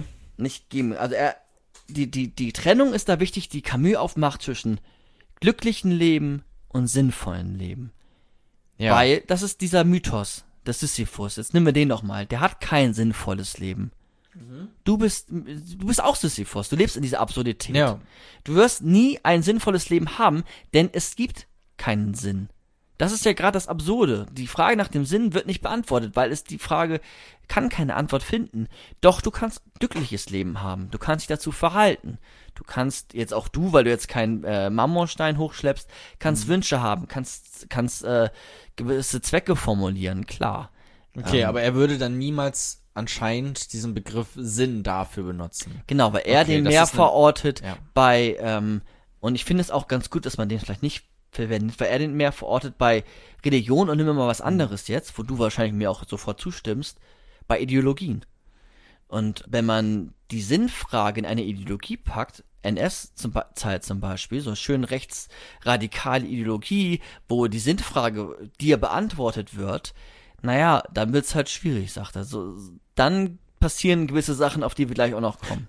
Ja, aber wenn die Frage nach, jetzt nicht nach dem Sinn, aber dann vielleicht nach einem erfüllten Leben beantwortet wird, ist es dann noch so schlimm? Klar, ich will jetzt nicht, äh, natürlich ist so rechte Ideologie scheiße, aber wenn man jetzt einfach nur Ideologie als Beispiel nimmt, wir sind ja alle irgendwie, haben ja gewisse Ideen in unserem Kopf, nach denen wir uns richten. Ja, aber da Ähm. würde er sagen, dass das glückliche Leben sich gerade dadurch auszeichnet, dass es eine Selbstverwirklichung ist, dass es ein, ein Entschluss zum Leben ist. Ein Leben bedeutet für ihn auch, dass man die Mitmenschen mit einbezieht. Das war bei vielen Ideologie, Ideologien ja schon mal nicht mehr vollzogen wird. Und dass es nicht sicher sein kann. Und Ideologien haben ja Antworten darauf, was glücklich ist. Aber die Antwort hat er ja auch nicht. Ach so, okay, in dem, mhm. Und eigentlich haben die Ideologien, wenn man jetzt mal genauer guckt, dann fragen die nicht danach, was glücklich ist, sondern die beantworten den Sinn des Lebens. Das Hitler-Regime oder das NS-Regime hat die Frage des, des, des Lebens beantwortet, nämlich darin, dass äh, ja die Herrenrasse durchgesetzt werden muss, ähm, damit die Welt besser wird, etc. Wir hatten das ja auch schon mal, dass man immer vermeintlich gute Ideen da drin hat oder eine gute Intention, aber die, um- also das ist halt trotzdem alles, ja, äh, ja, nicht wirklich das, was man möchte. ja. Und also hast du jetzt das Absurde so ein bisschen äh, verstanden? Ich meine schon, ja. Also die, diese wirklich komplette Sinnlosigkeit, die es gibt. Genau. Generell, einfach immer. zu der sind wir eigentlich auch verurteilt. Man könnte das so sagen. Wir sind nicht nur zur Freiheit verurteilt, sondern wir sind zur Absurdität verurteilt. Ja, ja, weil wir da einfach Ne? nicht rauskommen. Genau. Das ist, ist einfach so. Ja, wir können uns, wir können ein glückliches Leben haben, wir können Aufgaben haben, die uns erfüllen. Hm, ja, ich glaube, das Das ist wichtig zu betonen auf jeden Fall, weil ich habe es auf jeden Fall am, Anfang jetzt auch nicht so unterschieden. Ja, deswegen sage ich es jetzt auch nochmal. Es gibt Aufgaben, die ein, die uns erfüllen. Wir machen einen Podcast, wir gründen eine Familie, wir hatten ein glückliches Leben, aber ein sinnvolles Leben. Naja, was heißt denn Sinn? Also, das ist ja, das, das werden wir nicht bekommen. Das werden wir nicht bekommen, sagt Aber sagt kann ich nicht Camus. zum Beispiel einfach sagen, okay, mein sinnvolles Leben ist es, andere Menschen glücklich zu machen? Guck mal, das ist richtig abstrakt, ist irgendwie auch, wenn man so will, dann auch eine Ideologie, so, um das Beispiel Ja. von eben vielleicht versuchen gerade zu entkräften. Und auch- das ist, ist jetzt nicht ist jetzt nicht schlimm. Nee, würde dann sagen nein. Weil es, die warum denn? weil es auf die Zukunft gerichtet ist. Und er hält davon nichts. Okay, das musst du, hast du vorhin schon kurz angesprochen. Ja. Müsstest du vielleicht nochmal erklären. Kommt gleich in der okay. Revolte. Okay. Ich sag's jetzt schon mal kurz, weil wenn etwas auf die Zukunft gerichtet ist, dann legitimiert man sehr viel mit dem Gegenwärtigen, dann wird's ja später besser. Das sind typische Ah. Ideologien. Wir machen jetzt das und das und dann sind wir ja alle glücklich. Wir machen jetzt das und Ah. das und dann passiert das und das. Nein, wir sind jetzt in der Gegenwart und jetzt können wir Menschen glücklich machen. Aber es ist nicht der Sinn des Lebens, Menschen glücklich zu machen, sondern es ist jetzt, in dem Moment kann ich Menschen glücklich machen. Ja, okay. Aber ich will jetzt nicht ein großes Versprechen machen, wie wenn alle Menschen blond sind, geht's der Welt besser. Das nicht. Und die Gefahr sieht er. Deswegen, Wegen dem, man kann natürlich trotzdem argumentieren, okay, wir machen jetzt irgendwas nicht so Tolles, damit es uns später allen gut geht, irgendwie so. Das kann man ja trotzdem formulieren, so ein, so ein Plan für die Zukunft. Aber der Begriff des Sinns ist dann quasi das, was ihm stört. Wir machen Ja. das jetzt nicht, weil das ist irgendwie ein übergeordneter Sinn und deswegen machen wir das jetzt. Mhm. So, wenn man einfach nur sagt, ich möchte gerne dass es den Menschen in fünf Jahren noch gut. Klimawandel, ne? Ich, ähm, Ja. ich, ich möchte, dass auch in 50 Jahren wir hier noch auf dieser Erde so leben können, wie wir vielleicht auch jetzt noch leben. Und deswegen verhalten wir uns jetzt in gewisser Art und Weise, äh, gehen vielleicht, stecken vielleicht auch selber ein bisschen was ein, so ein bisschen zurück als Gesellschaft. Aber es wäre quasi nicht, der Sinn des Lebens wäre dann quasi jetzt nicht, dass wir das Klima retten. Um jeden Preis quasi. Ja. Dann, ja. dann, da, also dafür würde man ja dann auch über Leichen gehen und alles. Wollte ich gerade sagen, dann kann man ja sagen, okay, Klimawandel, kein Problem, Hm. halbieren wir mal die Welt. Genau, ja. Das wäre dann, das ist dann das Problematische an Ja. diesem Sinnbegriff Ja. und das ist das, was Ja. er klar machen möchte. Ja, sehr, sehr gut. Okay. Du hast auch nochmal jetzt sehr schön mit dem Beispiel gemacht. Hätte ich nicht besser machen können. Brillant. Und nicht zynisch. Und es gibt es natürlich, ähm, oder wir sind jetzt in dieser Absurdität des Lebens. Du bist jetzt in dieser Absurdität des Lebens. ja. Und hast du eine Möglichkeit, wie du jetzt da rauskommst? Aus der Absurdität? Ja. Haben wir eigentlich gerade schon gemacht. Aber gibt, oder, warte, anders, ich frage anders. Glaubst du, es gibt auch noch eine andere Möglichkeit, die sich manche Menschen stellen, um aus dieser Frage der Sinnlosigkeit hinauszukommen? Ja, du kannst dir die Frage erstmal einfach gar nicht stellen. Das, Genau, dann, dann, dann weicht man der Frage aus. Ja. Wenn man Aber du die willst- Frage stellt und erkannt hat. Und sie beantworten möchte, Mhm. um aus dieser Absurdität rauszukommen. Also, Ja. dass du sie nicht die Frage mit, ähm, nee, du musst dich höchstens, du könntest höchstens sich selber belügen. Oder selbst töten. Oder ähm, Genau. dich suizidieren. Genau. Und er sagt, der, der Suizid ist vielleicht eine naheliegende Antwort Ja. Abs Absurdität des Lebens. Doch auch der Selbstmord definiert er als ein Ausweichen der Frage. So wie Ja. wenn man ausweicht und dann hin zur Kirche geht oder zu einer Ideologie, zu etwas externen. Und das Absurde ist gerade diese ständige Konfrontation mit dem Fragen, mit diesem vielleicht auch manchmal dunklen, fremden Gefühl, was man hat. Vielleicht auch diesem nicht schönen Gefühl, ähm, weil es einfach anstrengend ist zu fragen, man bekommt keine Antwort. Doch der Suizid ist dann auch nur, wie ich es gerade gesagt habe, ein, ein Ausweichen, ja. Und ähm, er sagt auch weiter, dass es gerade die Auflehnung gegen den Tod oder gegen ideologische Rechte, gegen ideologische Linke, genauso, dass da es wichtig ist, dass wir, ja, dass wir revoltieren, auf den Begriff kommen wir jetzt gleich, dass wir, dass der Mensch die Erfahrungen, die er hat, sich bewusst wird, dass jeder Moment in der Gegenwart gerade von Wichtigkeit ist. Das, was du gerade schon gesagt hast, nicht auf etwas Zukünftiges richten, sondern in der Gegenwart. Und der Tod ist dann auch nur ein, Aus, ein Ausweichen. Erstmal weiß ich gar nicht, was richtig nach dem Tod ist, von mir aus so. Ja. Und ähm, es ist ein Ausweichen der Frage und nicht ein Beantworten der Frage. Für viele Leute, die jetzt vielleicht denken, okay, dann töte ich mich, dann stelle ich mir die Frage einfach nicht mehr. Ja gut, aber dann weichst auch der Frage aus. Das wollte ich noch einmal da einbringen. Und das bisher Gesagte, und jetzt gehen wir auch gleich rüber in die Revolte, habe ich aus dem Mythos von Sisyphus aus dem Rowold Verlag, Albert Camus, nochmal als äh, Quelle. Ähm, hast du noch eine Frage? Bevor wir in die Revolte gehen, zur Absurdität des Lebens oder zu dem Existenzialismus im Allgemeinen. Meinst du. Sehr Sorry. Schön. Jetzt geht Michael geht richtig in den äh, Professur- und Dozentenmodus. Ähm, meinst du der Frage des Sinn des Lebens? Ich glaube, im Alltag wird es auch einfach anders verstanden. Mhm. Es, es wird nicht, deswegen hatten wir auch am Anfang quasi Kommunikationsschwierigkeiten. Es wird nicht Sinn in so ein, in Ja. sowas göttliches, metaphysisches, ähm, Ideologisches. ideologisches, wird, na, da äh, kommt es mich oft drin vor, aber es wird nicht so unterschieden. Äh, es, es, es, auch nicht es ist, erkannt. Es ist nicht Ja. sowas außerhalb, sondern es ist dann schon irgendwie, okay, wenn ich mich jetzt frage nach dem Sinn des Lebens, ist ja schon, was die meisten Leute jetzt aus dem Bauch heraus sagen würden, okay, was erfüllt mich mit Glück? So irgendwie, ne? Was macht mich zufrieden? Ja, aber es gibt, vergiss nicht, dass es über 1,3 Milliarden Katholiken gibt. Aber- ich weiß nicht, wie viele Aber Milliarden. die haben sich ja auch die Frage, gesch- gut, vielleicht sind sie auch einfach da reingeboren und dann immer dort geblieben und so und keine Ahnung, haben sich diese Frage dann nie wirklich gestellt. Genau, aber, aber auch wenn sie sich die Frage stellen, finden Ja. sie ja eine Antwort. Ja. Unser Papa, der Pastor ist, kann man ja schon so sagen, der hat die Antwort gefunden Ja. für, für sich in, in dem Glauben. Genau. Ja. Aber für sich auch.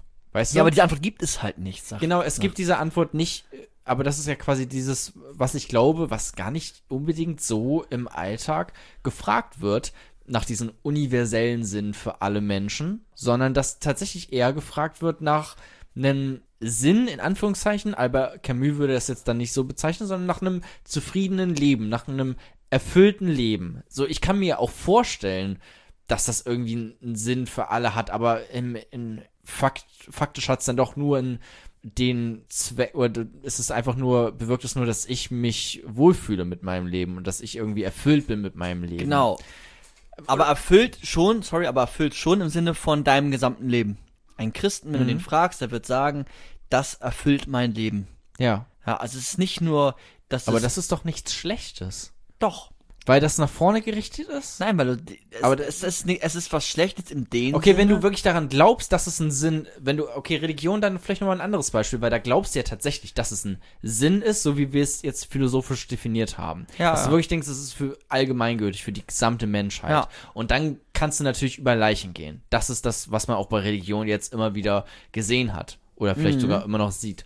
die Gefahr ist immer da. Klar. Und die Gefahr zu minimieren, sollte man erkennen, dass es keine Antwort gibt. Okay, aber wenn wir jetzt mal weggehen von den Religionen und Ideologien, sondern hin zu vielleicht was harmloserem, da würden doch Leute dann Sinn nicht Nee, so allgemeingültig formulieren, sondern dann sagen die, okay, mein Sinn meines Lebens ist es, mich um Kinder zu kümmern auf der ganzen Welt. Ja. Ich- Ich weiß, was du sagen willst, aber wenn, wenn sie den Begriff des Sinns verwenden, dann meinen sie ihn, glaube ich, schon oft absolut. Wenn ich an manche Personen denke, die sagen, jetzt hat mein Dasein keinen Zweck mehr, dann beantworten sie ihr Dasein im Sinne von einem Sinn, so ein bisschen. Also, Aber dann können sie doch, also die meisten, äh, klar, manche Menschen haben dann auch vielleicht, keine Ahnung, du bist, bist plötzlich, irgendwas ist passiert, du darfst dich nicht mehr um Kinder kümmern oder sowas. Ich weiß nicht, du hast irgendwas Mhm. Dummes gemacht, so. Und plötzlich ähm, hat, kannst du das, kannst du diesen Sinn deines Lebens nicht mehr so auf, ausfüllen, äh, ausleben. Einige kommen dann sicherlich in eine Existenzkrise und sagen, okay, das hat jetzt alles keinen Sinn mehr und suizidieren sich dann vielleicht tatsächlich. ja. Aber ich glaube, die meisten würden doch sich dann auch einen neuen Sinn, in Anführungszeichen jetzt dann wieder, suchen. Genau, dann revoltieren sie. Ich würde nicht, ich weiß nicht, ob es die meisten sind. Ich würde Mhm. eher sagen, es sind weniger, sonst wären Ideologien nicht immer noch so groß. Ja. Ähm, also ich glaube schon, dass wir, dass viele Menschen sich nicht bewusst sind, dass diese Frage nicht zu beantworten ist. Ich, sonst, wieso gibt es seit Natur, weiß nicht, nicht seit Natur, seit so viel hundert Jahren einfach Ideologien? Warum ist äh, in so vielen Ländern so viel Schreckensherrschaft möglich? Sogar durch, Ja, ich gucke natürlich jetzt immer aus so einer westlich-deutschen Perspektive Ja. darauf. die, die muss man manchmal auch ablegen. Also du, ja, die ist ja auch für mich eigentlich am interessantesten, wie es in Deutschland jetzt Ja. ist. Aber auch in Deutschland gibt es genug Ideologien. Ja. Also, ne? Du guck dir die AfD an oder andere, von mir aus auch linksradikale Ideologien. Da kommen wir jetzt gleich drauf. Ähm, die haben einfach Gefahren so und Weil sie so einen Sinn vermitteln wollen. Ja. Philosophisch definiert Sinn im Sinne von so metaphysisch irgendwie von außen raufgetropft. Daseinszweck. Daseinszweck. Ja. Genau, okay. Ah, ja, okay. Was ich eigentlich fragen wollte ist, findest du, ähm, also ich wollte es einfach nochmal äh, klar machen, gerade diese Unterscheidung, ähm, aber findest du, dem Sinn im Leben wird in unserer Gesellschaft, bleiben wir jetzt mal in Deutschland so ein bisschen, kenne ich mich am besten aus, Ja. ähm, wird ein zu hoher Wert zugesprochen? Also äh, klang jetzt schon so, als würdest du das vielleicht auch bejahen sogar tatsächlich, dass Ähm, schon viele Leute so einen Sinn Ja. suchen, einen wirklichen Also- Sinn, Sinn. Die Frage der Identität bei Menschen geht, glaube ich, sehr oft mit der Frage des Sinns mit. Also ich frage nicht nach meiner Identität, wer will ich sein? Und das hat oft auch so ein, ich, ich, ich glaube schon. Also ich, ich natürlich nicht immer, ich, da müsst ihr auch jetzt länger drüber nachdenken. Identität ist ja noch was anderes als Sinn. Ähm, Weil ich zum Beispiel, ich bin komplett fein mit der Absurdität. Ja, habe mir schon gedacht, dass du das sagst. Und dann hatte ich mir gedacht, ja, aber vielleicht bist du ja auch im Alltag gefangen. Und dann habe ich mir überlegt, ich wusste schon, dass du das so sagen wirst. Das war mir klar.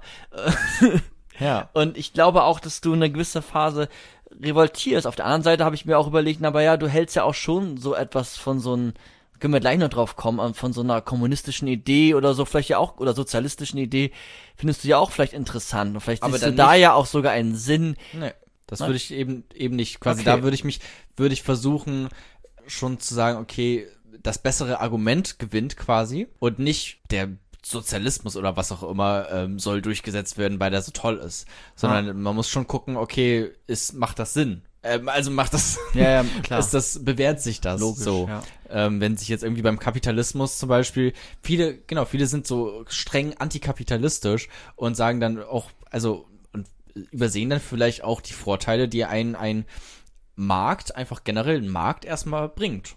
So. Und ja sogar- Wettbewerb. Nach Marx ist der Kapitalismus notwendig für den Sozialismus. Okay. Wir, ich merke gerade, wir ähm, Kommt aber gleich, ab. ist ja fantastisch. Das kommt ja Ach, alles echt? gleich. Ah, ja, ja, okay. klar. Schön. Das wird ja gleich so ein bisschen in der Revolte erklärt.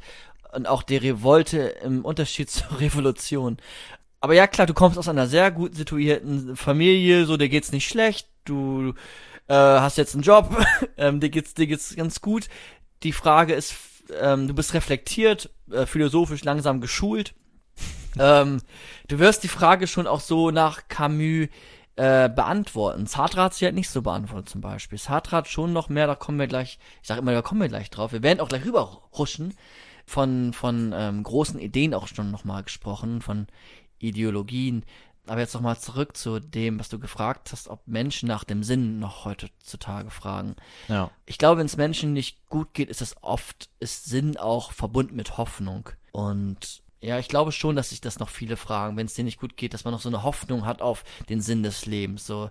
Oder wenn man jetzt diese, man hat diese Sehnsucht nach der Antwort, die wir alle haben, und dann findet man sie, ich komme jetzt wieder mit Religion, aber dann findet man sie da, dann, dann geht's einem halt besser. Und dann, die, diese Sehnsucht nach der Frage ist ja da. Ja. Und viele be also beantworten sich das vielleicht auch nicht, weil sie ja da einfach ähm, in keinen Zwängen auferlegt sind. Aber wenn du jetzt als, ich weiß auch nicht, ähm, wenn du in ganz vielen Zwängen bist, dann überlegst du vielleicht schon noch mal den Sinn des, des Lebens. Vielleicht um gewisse Strukturen aufzubrechen, ist für manche Frauen vielleicht im Feminismus der Sinn des Lebens gewesen, das Patriarchat zu stürzen. Ich glaube schon, dass sich diese Frage oft als übergeordnete Frage, besonders bei so Gruppen und Gemeinschaften, jetzt komme ich wieder zu Ideologien, aber da ist es schon nochmal, glaube ich, oft von, von Wichtigkeit. Ich habe eben, deswegen überlege ich gerade so lange, habe es gerade im Hinterkopf immer, deswegen teile ich euch das jetzt mit, überlegt, wie es bei, bei Therapien und so ist. Aber da ist, glaube ich, die Frage der Identität manchmal, also das ist, glaube ich, da wichtiger als die, die Sinnfrage des Lebens. Aber die Menschen fragen nach dem Sinn, ja. Ich würde schon sagen, die Menschen fragen nach dem Sinn. Viele finden aber im Alltag für sich selbst unreflektierte Antworten, die du gerade gesagt hast, ja, der Sinn des Lebens ist einfach das und das und das und das für mich und dein, deine Antwort ist das und das, das ist ja auch cool, so ist ja auch eine ganz gute Antwort erstmal. Wenn man sie aber jetzt explizit fragt, wir machen empirische Forschung nach, was ist der Sinn des Lebens, ich glaube, dann würden versuchen, viele eine Antwort zu geben. Okay. Und ich würde, ich würde keine Antwort, ich würde keine allgemeine, Ja. allgültige Antwort Ja. geben. Ich würde nicht sagen, okay, der Sinn meines Lebens ist jetzt für immer das und das. Ich würde so einem, bei mir ist es eher vielleicht so eine gewisse Haltung, die man Ja. hat im Leben. Aber du bist auch so ein bisschen nihilistischer angelegt. Ja, anarchistisch. Genau, ich habe ja die Frage manchen gestellt. Also zum Beispiel jemanden, der dann gesagt hat, der Sinn des Lebens ist Papa zu sein. Ah, also okay. diese Frage, also ich glaube schon, dass viele Menschen sich das noch beantworten oder halt die Frage auslagern. Darauf kommen Ja. wir ja dann in der Revolte. Übrigens, als ich gerade gesagt habe, anarchistisch, nicht in so einem politischen Sinne, du hast auch gerade eben schon gesagt, kommunistisch, nicht, dass ich jetzt hier irgendwie als so ein super mega linker Typ hier äh, dargestellt wäre, so ist das auch nicht unbedingt. Weißt du, ich bin jetzt nicht, stehe jetzt nicht im schwarzen Block ganz vorne mit dabei. So, will ich nur einmal das stimmt. Ja, das stimmt. haben, nicht, dass falsche Assozi Assoziationen äh, kommen. So, machen wir weiter gleich, ja, machen wir weiter mit dem nächsten Kapitel? Dann gehen wir rüber in die Revolte. Ja. Dann machen wir das.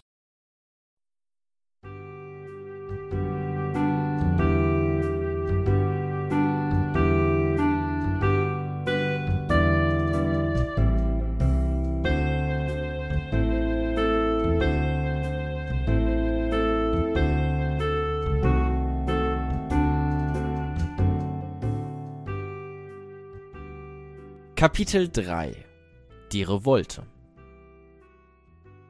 Wir haben jetzt schon mal erfahren, was das Absurde ist. Die Absurdität geht gerade daraus hervor, dass wir nach dem Sinn fragen und die Antwort sinnlos ist, da es keine Antwort gibt. Das ist genau diese Absurdität, das haben wir ja gerade schon geklärt. Und wir haben äh, ähm, feststellen können, dass der erste Schritt darin besteht, dass wir die Absurdität erkennen als Individuum, als Menschen, als Wesen. Und die Erfahrung des Absurden ruft jetzt in uns nach Albert Camus eine Revolte hervor. Ja. Du hast es auch schon anklingen lassen. Also wir suchen in dieser Sinnlosigkeit unsere, du hast gesagt, individuellen Sinn. So, wenn man es philosophisch vielleicht betrachtet, als individuelle Essenz, auch als, als, als weiteren Begriff.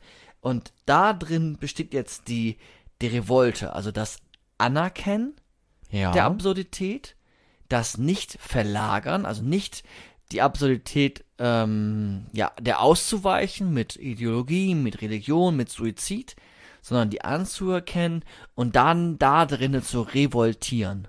Übrigens lustig, dass quasi in, in, in seiner Formulierung, so wie du es jetzt zumindest wiedergegeben hast, einfach Religion, Ideologie und Suizid auf einer Stufe stehen. Das habe ich gerade gemacht. Ja, das hast du qua- quasi gerade gemacht, aber er würde es ja dann auch so sagen. Er würde nicht unbedingt sagen, Ja. dass es auf einer Stufe steht, aber so einfach rhetorisch gesehen gerade ein bisschen Mhm. auch lustig Ja, stimmt, vielleicht. stimmt, stimmt. Und indem, dass man das Absurde erkennt, geht es dann halt darum, in dieser Sackgasse nicht stecken zu bleiben, sie da, da kein, kein Ausweichmanöver zu, zu, ähm, zu begehen, sondern dann zu revoltieren und Ja. sich selbst die Essenz seiner Existenz zu verleihen. Und Sich selber den Sinn geben, einen Sinn. Genau, eine Kontrolle über das erlangen, in dem man sich wieder befindet. Also, wir befinden uns in dieser Absurdität. Ja. Sisyphus hat sich in dieser Absurdität befunden, aber wir erlangen wieder eine Kontrolle darüber, weil wir es anerkennen und dann darin revoltieren. Wir, wir können es nicht ändern, so, wir, wir können es nicht ändern. Das Absurde bleibt bestehen, aber wir können damit umgehen. Und Aber mich dagegen, aber es klingt so wie sich dagegen auflehnen, oder? genau, auflehnen habe ich auch hier äh, als ein Begriff, Okay, der sehr, so. sehr passend dafür Genau, ist. weil revoltieren im Sinne von Revolte, Ja. da lehnt man sich ja gegen etwas auf, gegen einen Staat, gegen irgendeine Herrschaft, was auch immer. Und das mache ich jetzt auch mit der Antwort, die ich bekommen habe, nämlich, dass äh, das Leben sinnlos ist. Ja, genau. Und er sagt jetzt, in dieser Auflehnung geht es darum, sich wieder hin zum Leben zu wenden. Hin zum eigenen Leben, aber auch hin zu dem Leben der anderen. Da wir ja erkennen als Einzelner, dass das Schicksal, in dem wir uns befinden, also das Schicksal im Sinne von der Absurdität, in der jeder Mensch sich befindet, Ja. damit können wir uns ja dann gegenseitig identifizieren. Du hast das, die Absurdität des Lebens, ich habe die Absurdität des Lebens, ich kann mich damit äh, mit dir identifizieren, dass du auch diese Ab in dieser Absurdität des Lebens bist. Ja.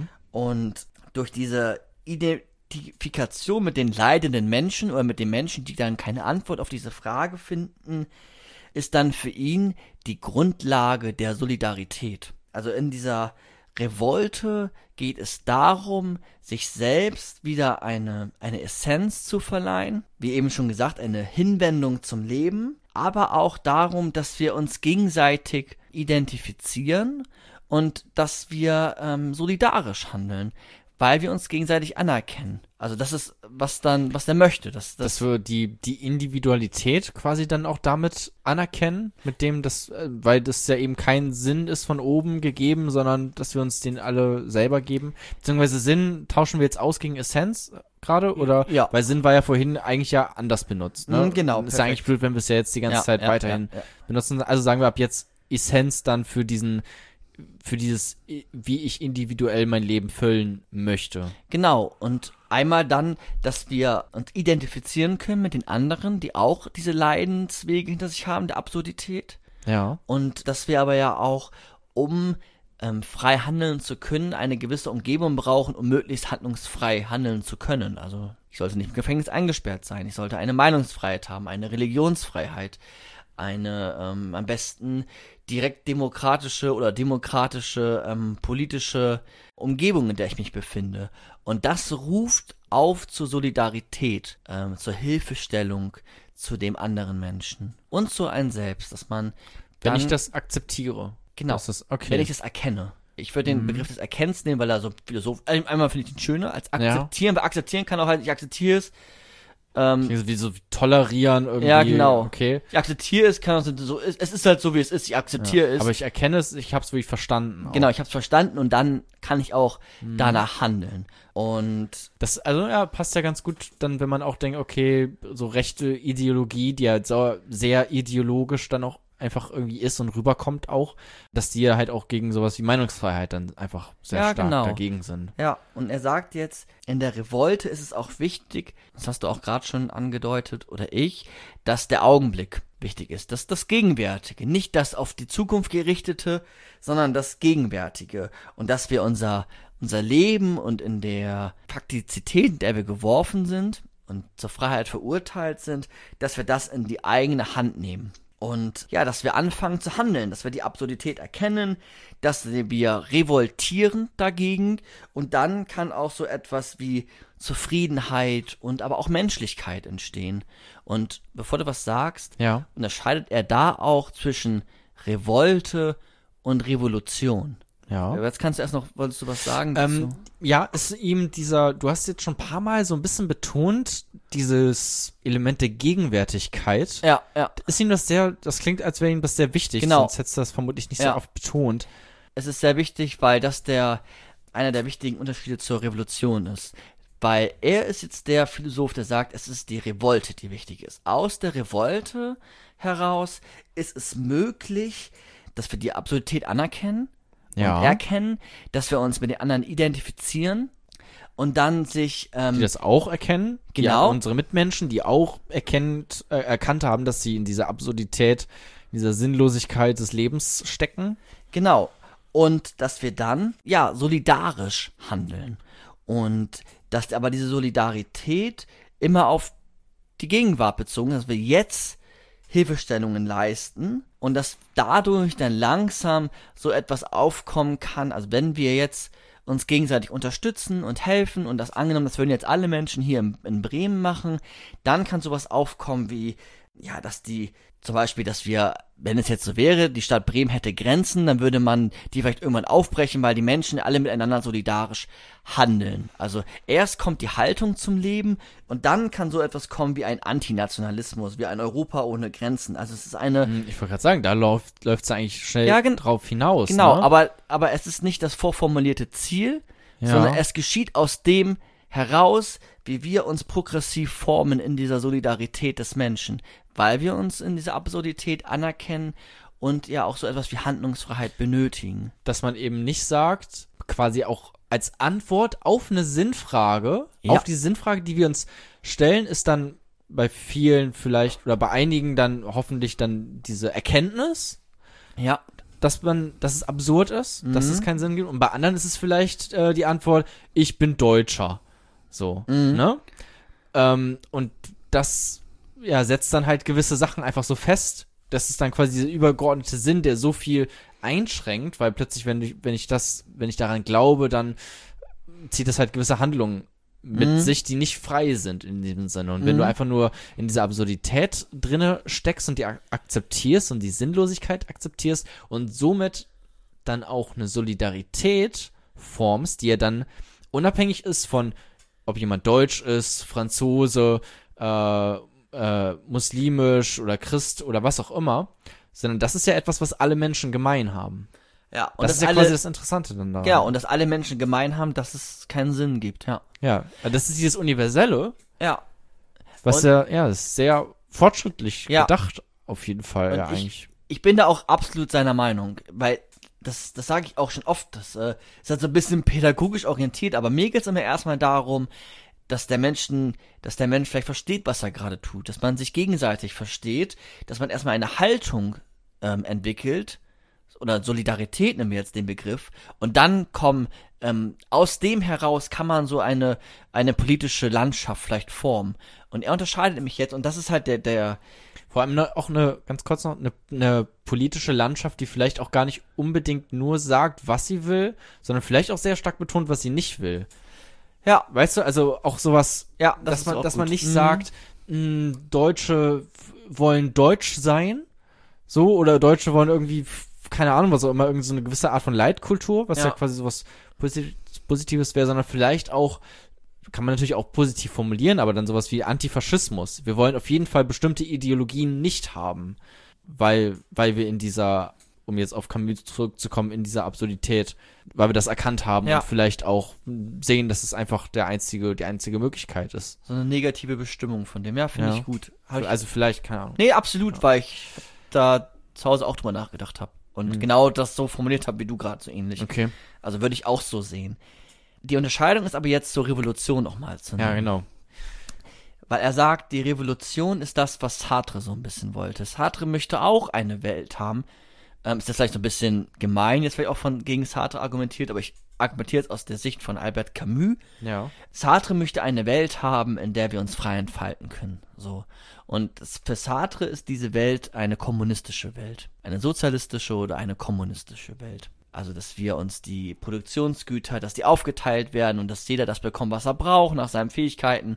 Mhm. Und Wusste ich gar nicht. Sartre Kommunist? habe ich aber auch in der Folge ganz kurz erklärt. Kann also gut ganz sein. Kurz gesagt. Ganz, ganz kurz, aber vergessen. Nur. Mhm. Hm? Glaube ich zumindest. Ich es zumindest auf dem Zettel. Vielleicht habe ich es auch nicht gesagt. Okay. Ja, aber er ist ähm, auch immer hat Richtung Russland geschielt. Okay. komme ich auch gleich. Und Albert Camus sagt jetzt, dass die Revolution eine Fehlform der Revolte ist, da die Revolution immer auf etwas Großes, auf eine große Idee, auf etwas Maximales gerichtet ist, auf so wie der Sinn, auf also was Allgemeines, wie es sein muss, wie es sein soll. Und die Mittel, um den Zweck zu erreichen, werden dann, ja, sind dann manchmal so auch wahllos oder sind mit äh, Gewalt verbunden. Und ähm, es geht dann auch darum, bei Revolution oft, und das kann ich auch gut nachvollziehen, wenn man in einer, so wie Sartre natürlich auch, äh, wenn man an die französische Revolution denkt, das war natürlich vorher, ähm, aber auch ähm, an, an den Zweiten Weltkrieg denkt, so, ne? Die sind ja. Ja. da groß geworden, beide, oder haben zu der Zeit gelebt. Natürlich will man dann irgendwie eine Revolution haben, so, man kommt da irgendwie in einem ganz schlimmen politischen System oder auch als Deutscher jetzt zu der Zeit. Und am liebsten will man natürlich die Revolution auch miterleben. So, man will auch vielleicht noch Teil von der besseren Welt dann sein. Und die Revolution ist nach Camus aber immer so der schnelle Weg. So, das ist so der the fast way. So. Ja. Und, und der der schnelle Erfolg zieht halt sehr schnell auch Opfer mit sich. Ja. Und dieses ideologische Gute kann halt immer, also ist immer auf so ein Endziel gerichtet, aber die Mittel können dann irgendwann egal sein. Und für ihn ist aber der Augenblick, das Gegenwärtige wichtig. Und er sagt Ja. dann, na klar, und jetzt kommt der kleine Exkurs nach Russland, weil Sartre hat ähm, den Leninismus oder auch den ähm, Bolschewiki, sagt man, glaube ich, ja, Bolschewismus? ja, genau, die Bolschewiki, der Bolschewismus, glaube ich, hat auf jeden Fall das auch verteidigt, also das, die, die, die kommunistische Haltung in Russland.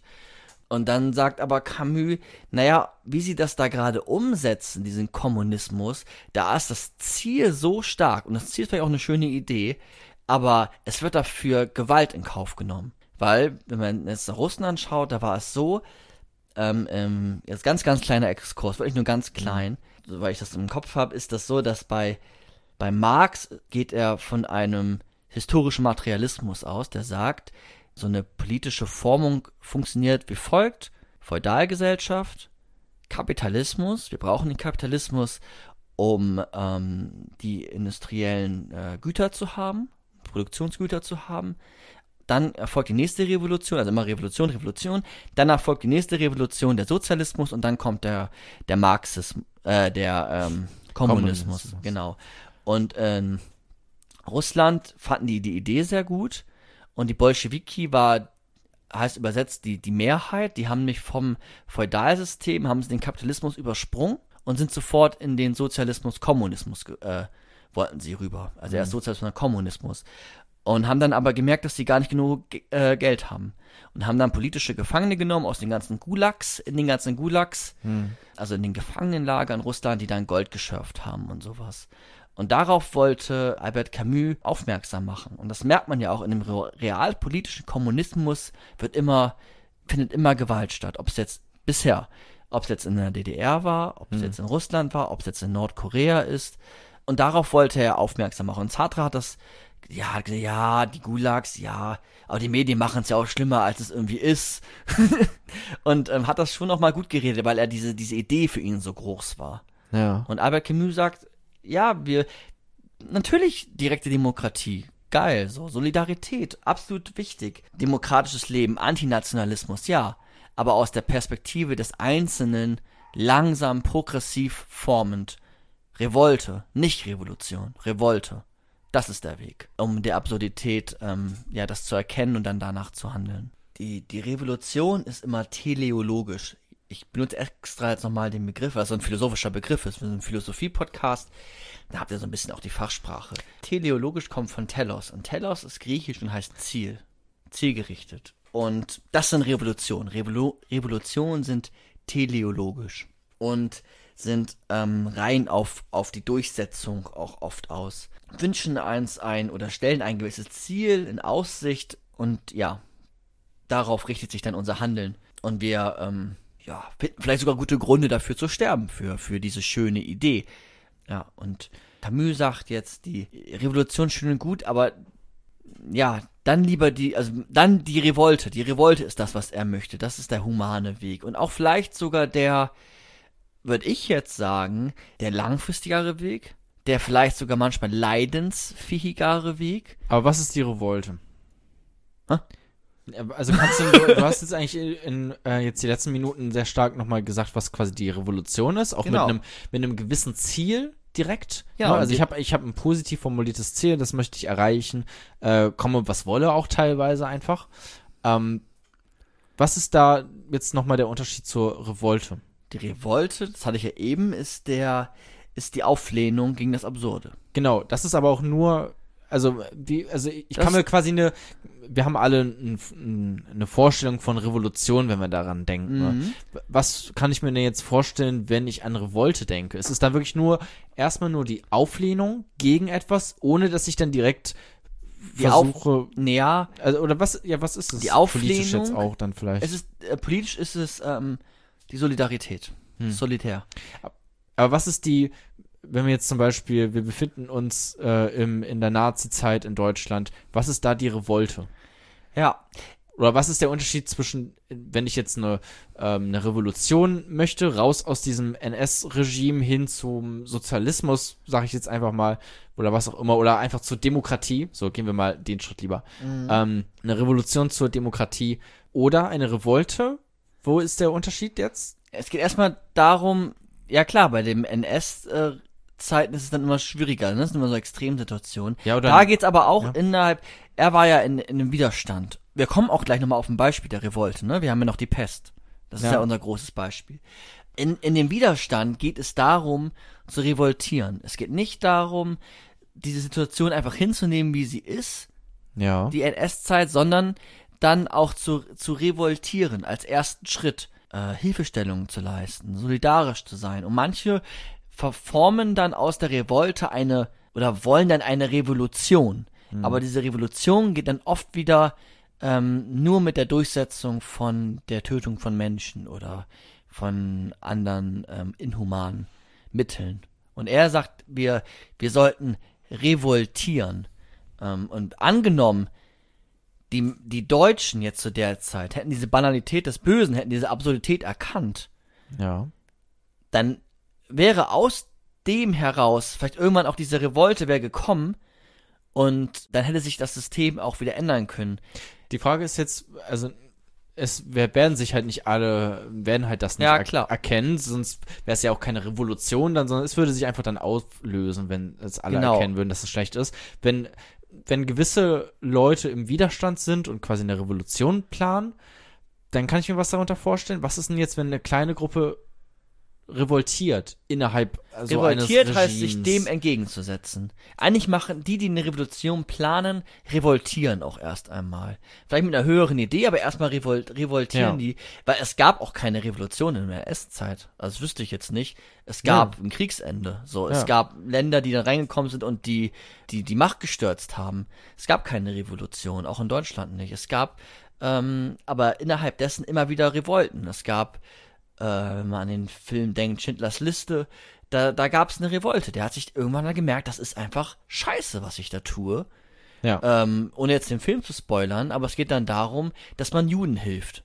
Dass man Hilfestellung leistet, dass man sich, dass man erkennt, dass wir in dieser Absurdität sind, in dieser Sisyphus-Arbeit, in diesem Sisyphus, in diesen, in dieser Absurdität des Lebens, jetzt für uns, im Sinne von der Sinnfrage, ähm, da ist natürlich nochmal was ganz Umfassendes. Da ist ja sogar noch das, das Böse quasi um einen herum, das, was einen einschränkt, dass man das erkennt und dann nicht, nicht da bleibt, sondern dass man sich dazu verhalten muss. Wir sind zur Freiheit verurteilt. Und dann bleibt es eigentlich nichts anderes übrig, als auch solidarisch zu handeln.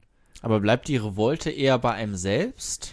Nein, die Revolte Weil kann... es klingt jetzt gerade zumindest Genau, die Revolte, so, ne? die, die verändert. Also wenn ich revoltiere, du revoltierst, wir erkennen das alle. Mama revoltiert, ihr revoltiert, ihr ganzen 5.000, 6.000 Zuhörer jetzt ähm, und Zuhörerinnen. Dann macht es etwas mit der politischen äh, äh, Situation. Aber ja, klar, es dauert. Ähm, Aber es ist erstmal schon das eigene Handeln, Ja, was die ja, Revolte. es- Also, ja, weißt du, Ja. was ich mal, also ich könnte entweder, so stelle ich es mir jetzt gerade vor, wenn ich zum Beispiel, ja, wir bleiben jetzt einfach mal bei diesem NS-Beispiel. Ähm, wenn ich dann ein Arzt bin in, in, äh, in so einem Arbeitslager und Mhm. ich ähm, revoltiere, indem ich dann den äh, Juden und Jüdinnen, die dort gefangen sind, helfe, dann revoltiere ich erstmal. Ich zeige Solidarität und, und, gehe einen Schritt zurück von diesem ganzen, von dieser ganzen Ideologie, die mir versucht wurde einzupropfen. Aber wenn ich eine Revolution starte, dann ist es quasi, dann geht's ja über, also dann muss ich auch Macht ausüben über andere direkt. mhm. Also da geht's quasi au- von mir selbst und mein Handeln irgendwie hinaus. Äh, oder nee, eigentlich ist es, bleibst dabei. Also ich, ich, ich ähm, übe Macht über andere hinaus aus. Und das mache ich beim Revoltieren nicht. Da zeige ich, zeige ich einfach nur Solidarität mit allen Menschen und das ist quasi so, so, so ein ähm, friedvoller Protest irgendwie, oder? So klingt das jetzt irgendwie alles für mich. Ja, es ist ein friedvoller Protest und es ist das gegenwärtige Selbst, nochmal das gegenwärtige Selbst jetzt in die Hand nehmen. Und nicht Das gegenwärtige Selbst, okay. Das und, und gegenwärtige- nicht das gegenwärtige andere, dem gegenwärtigen, meinen gegenwärtigen Nächsten. Ja, genau. Und aber auch nicht auf das, auf die Zukunft gerichtet. Nicht jetzt die große Idee haben und nur danach streben, sondern und dann sagen, ja, wenn wir das und das tun, dann geht's der Welt besser, sondern jetzt das tun, damit es der Welt besser geht. Jetzt solidarisch handeln. Wie mit dem Klimawandel. Nicht sagen, wir müssen dann ganz viele Menschen töten, damit der Klimawandel gestoppt wird, sondern jetzt Menschen helfen, damit der Klimawandel gestoppt werden kann. Als Resultat dessen. Aber kann man da nicht auch gleich dann Ne- in so einer, Ja. dann bin ich jetzt eigentlich, also versuche ich ihn schon kriti zu kritisieren, was wir sonst immer am Ende machen, aber könnte man dann nicht auch sagen, das ist irgendwie zu passiv? Will ich nicht eigentlich eher auch was Aktiveres haben, wenn ich jetzt immer nur im Jetzt gucke? Vielleicht auch auf die Folgen, na, ich habe das vielleicht auch noch nicht so ganz verstanden, inwiefern dann die Folgen der Zukunft nicht doch noch berücksichtigt werden oder nicht, wenn man jetzt beim Klimawandel zum Beispiel ist. Ja. Vielleicht kannst du es anhand des Beispiels des Klimawandels den Und du hast das Unterschied vorhin eigentlich sehr schön gemacht. Aber ich meine, auch die Revolution sagt ja nicht, wir bringen jetzt Leute um für den Klimawandel. Die würden vielleicht auch sagen, okay, ähm, wir möchten, dass jetzt äh, Kohlekraftwerke sofort abgeschaltet werden, um diesen Klimawandel entgegenzustellen. Aus einer revolutionären ähm, Perspektive heraus. Könnte Aber man, könnte man jetzt so sagen, aber die Revolte könnte rein theoretisch auch zum gleichen Entschluss kommen, oder nicht? Wenn sie sagt, okay, das ist jetzt wirklich gerade zwingend notwendig, um in der Zukunft Leid zu, Aber Revolution Vermeiden. geht ja darum, ein System zu verändern. ja. Kohlekraftwerke wäre jetzt ja nicht das politische System. Das politische System Mhm. wäre dann ja, weiß nicht, Kapitalismus Ja. oder sowas. Und darum geht es. Also das jetzt nicht ad hoc zu ändern, weil dann geht es immer auf Kosten anderer, sondern äh, bei, der Revol bei der Revolte anzufangen und das als Ausgangspunkt zu nehmen. Und dann kann sich auch so Mhm. etwas entwickeln. Wenn wir alle, angenommen, alle würden revoltieren, dann würde das notwendigerweise daraus folgen, dass wenn wir solidarisch handeln, dass die Grenzen äh, geöffnet werden, dass wir ähm, keine Dass äh, wir den Klimawandel ähm, bekämpfen. Ja, genau, weil wir dann nicht irgendwie große weil auch Firmen haben. die, weil auch die Kohle, auch die Besitzer der Kohlekraftwerke würden sich denken, okay, das ist richtig. Ja, Das ist aber da, ja, okay, ja, wer denkt, aber das ist die Revolte und das, ist, das andere ist die, die, die äh, Revolution, weil er auch einfach Angst vor der Revolution hatte. Weil die Revolution oft schiefgegangen ist. Das sehen wir auch jetzt. Wir sehen es jetzt nach dem arabischen Frühling. Wir sehen es, äh, wir haben es in Russland gesehen. Ähm, ja, vielleicht bei der DDR, vielleicht war das eine Revolution, wo man sagt, das ist vielleicht besser geworden, aber oft gehen Revolutionen nach hinten los. Und da hat er einfach so stark Angst vor. Revolution, ja, NS-Zeit war auch eine Revolution. Hm. Aber würdest du ähm, da mitgehen, dass einfach dann beides Vor- und Nachteile hat? Also Ja. dass auch die Revolte natürlich, könnte man sagen, ist, ist zu, wenn man jetzt auf den Klimawandel guckt, ja, die Revolte ist zu langsam zum Beispiel. Wenn ich jetzt einfach nur innerlich dagegen revoltiere und darauf hoffe, äh, andere Leute einfach nur zu überzeugen mit Argumenten, mit vielleicht auch guten Argumenten, aber das vielleicht einfach nichts bringt, weil sie nicht, nicht revoltieren, so. Es ist ein, ja, es ist, es, Könnte man sagen, ist das vielleicht nicht radikal genug? Könnte man sagen. Muss man nicht? ja, Aber man, man könnte es sagen. Und das ist genau, diese Diskussion haben Sartre und Camus gefügt, geführt, Geführt, Entschuldigung. Und Sartre, der eine Extrem, der sagt, wir brauchen notwendigerweise die starken Revolutionen, um das durchzusetzen, was wir da wollen. Ja. Und Camus, der sich da zurücknimmt und sagt, nein, wir brauchen die Revolte in der Absurdität des Lebens. So habe ich das zumindest äh, Ja. verstanden. Dazu muss man natürlich sagen, wenn jetzt jemand hier Albert Camus-Experte ist, er hat halt keine philosophische Abhandlung, ne? Das ist halt aus seinen Schriften abzulesen, aus seinen Theaterstücken. Er versucht dem Menschen in seiner Situation jetzt äh, nahe zu kommen, ihn zu bewegen. Darum geht es ihm, um den einzelnen Menschen erstmal, Existenzialismus. Das ist keine politische, eigentlich erstmal keine politische Philosophie. sondern Aber er ist auch schon, du hast ja auch vorhin gesagt, er ist sehr immer in der Gegenwart verankert, versucht Ja. immer da zu, so wie zu bleiben eigentlich. Und das ist halt auch, wenn man dann sowas guckt wie Klimawandel, Ja. Klar. ähm, Ja, es dürfte, ja klar. ne, schwierig dann, wenn ich jetzt immer nur auf, aufs Jetzt gucke. Klar, wenn man jetzt, also keine Ahnung, aufs Meditation ist gut und schön, so zum Beispiel, das wäre auch so ein Extrem vom, vom Jetzt-Sein, im Jetzt-Sein, aber wenn man dann so auf politische Dimensionen geht, das Klar. ist vielleicht nicht immer richtig. Aber angenommen, die Politiker der Welt würden aufs Jetzt gucken, Ja. dann würden sie ja sehen, dass der Klimawandel einfach sehr viel Leid schon mit sich bringt. Man muss nicht mal so stark in die Zukunft gucken, eigentlich, weil man ja schon sieht, wie viel schlimme Sachen passieren. Ja, klar, aber es wird halt noch schlimmer. Also ich Ja, ja, will klar. einfach nur ein Plädoyer auch für die Zukunft, auch für das, für den Blick in die Revoltieren. Zukunft. Revoltieren ist halt dann etwas stürzen, ja. Und etwas Neues kommt an die, an die Macht. Muss man sich überlegen, was. Und wenn es auch was ganz Machtfreies ist, muss man sich überlegen, was an die Macht kommt. Ja, ja. Macht ist ja auch erstmal nichts Negatives, das hatten wir ja bei Foucault. Das ist ja etwas, was die Welt formt. Es ist schon einfach sehr, einfach sehr zersetzend. Ne? Die Re Ja. Revolte zersetzt einfach erstmal und und guckt danach, was dann kommt, richtig? Ja. Also es ist einfach erstmal äh, quasi immer so ein, Das ist eine progressive So- Formung so ein- des Menschen. ja, aber auch immer so zurück zum zum Menschen an, also oder zum zu so einem Ursprungspunkt irgendwie wieder zurück immer auf so einen Nullpunkt, oder? Mhm. Also man versucht quasi immer wieder gewisse Ideologien zu Null, zerschlagen. Nullpunkt ist perfekt. Ja? Ich nehme es jetzt schon mal.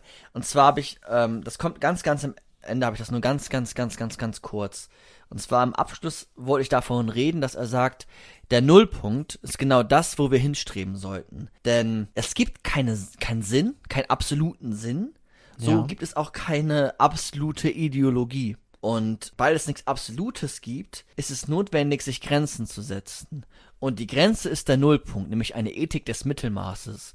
Ganz orientiert an dem, an der Tugendethik, dass wir ja im Mittelmaß handeln, dass wir so vielleicht so ein bisschen revoltieren und so ein bisschen revolutionieren, dass wir nicht zu gierig, nicht zu geizig sind, dass wir ja nicht zu feige und nicht zu rücksichtslos sind. Das sind ja diese Tugenden, die wir auch bei, bei der nikomantischen Ethik damals hatten. Das wollte ich eigentlich erst ans, ans Ende bringen, weil du gerade Nullpunkt Ja. gesagt hast, oder arith- arithmetische Mitte.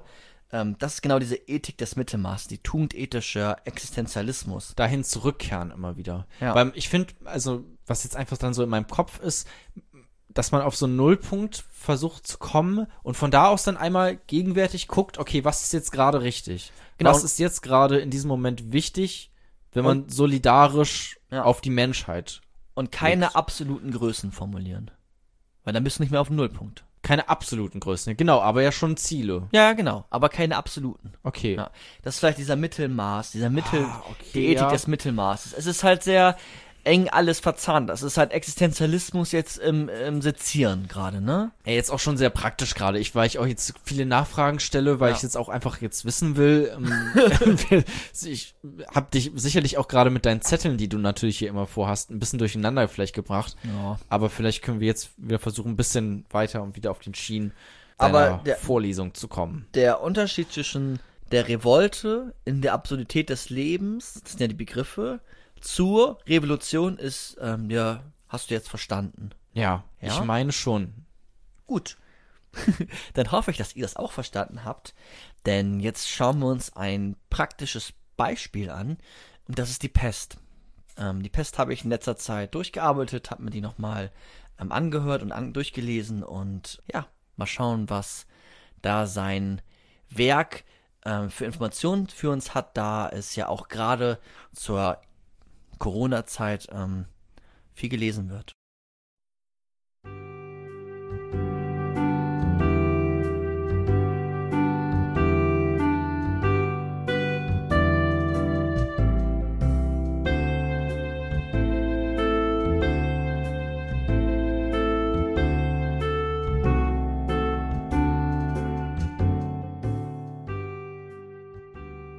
Kapitel 4 Die Pest.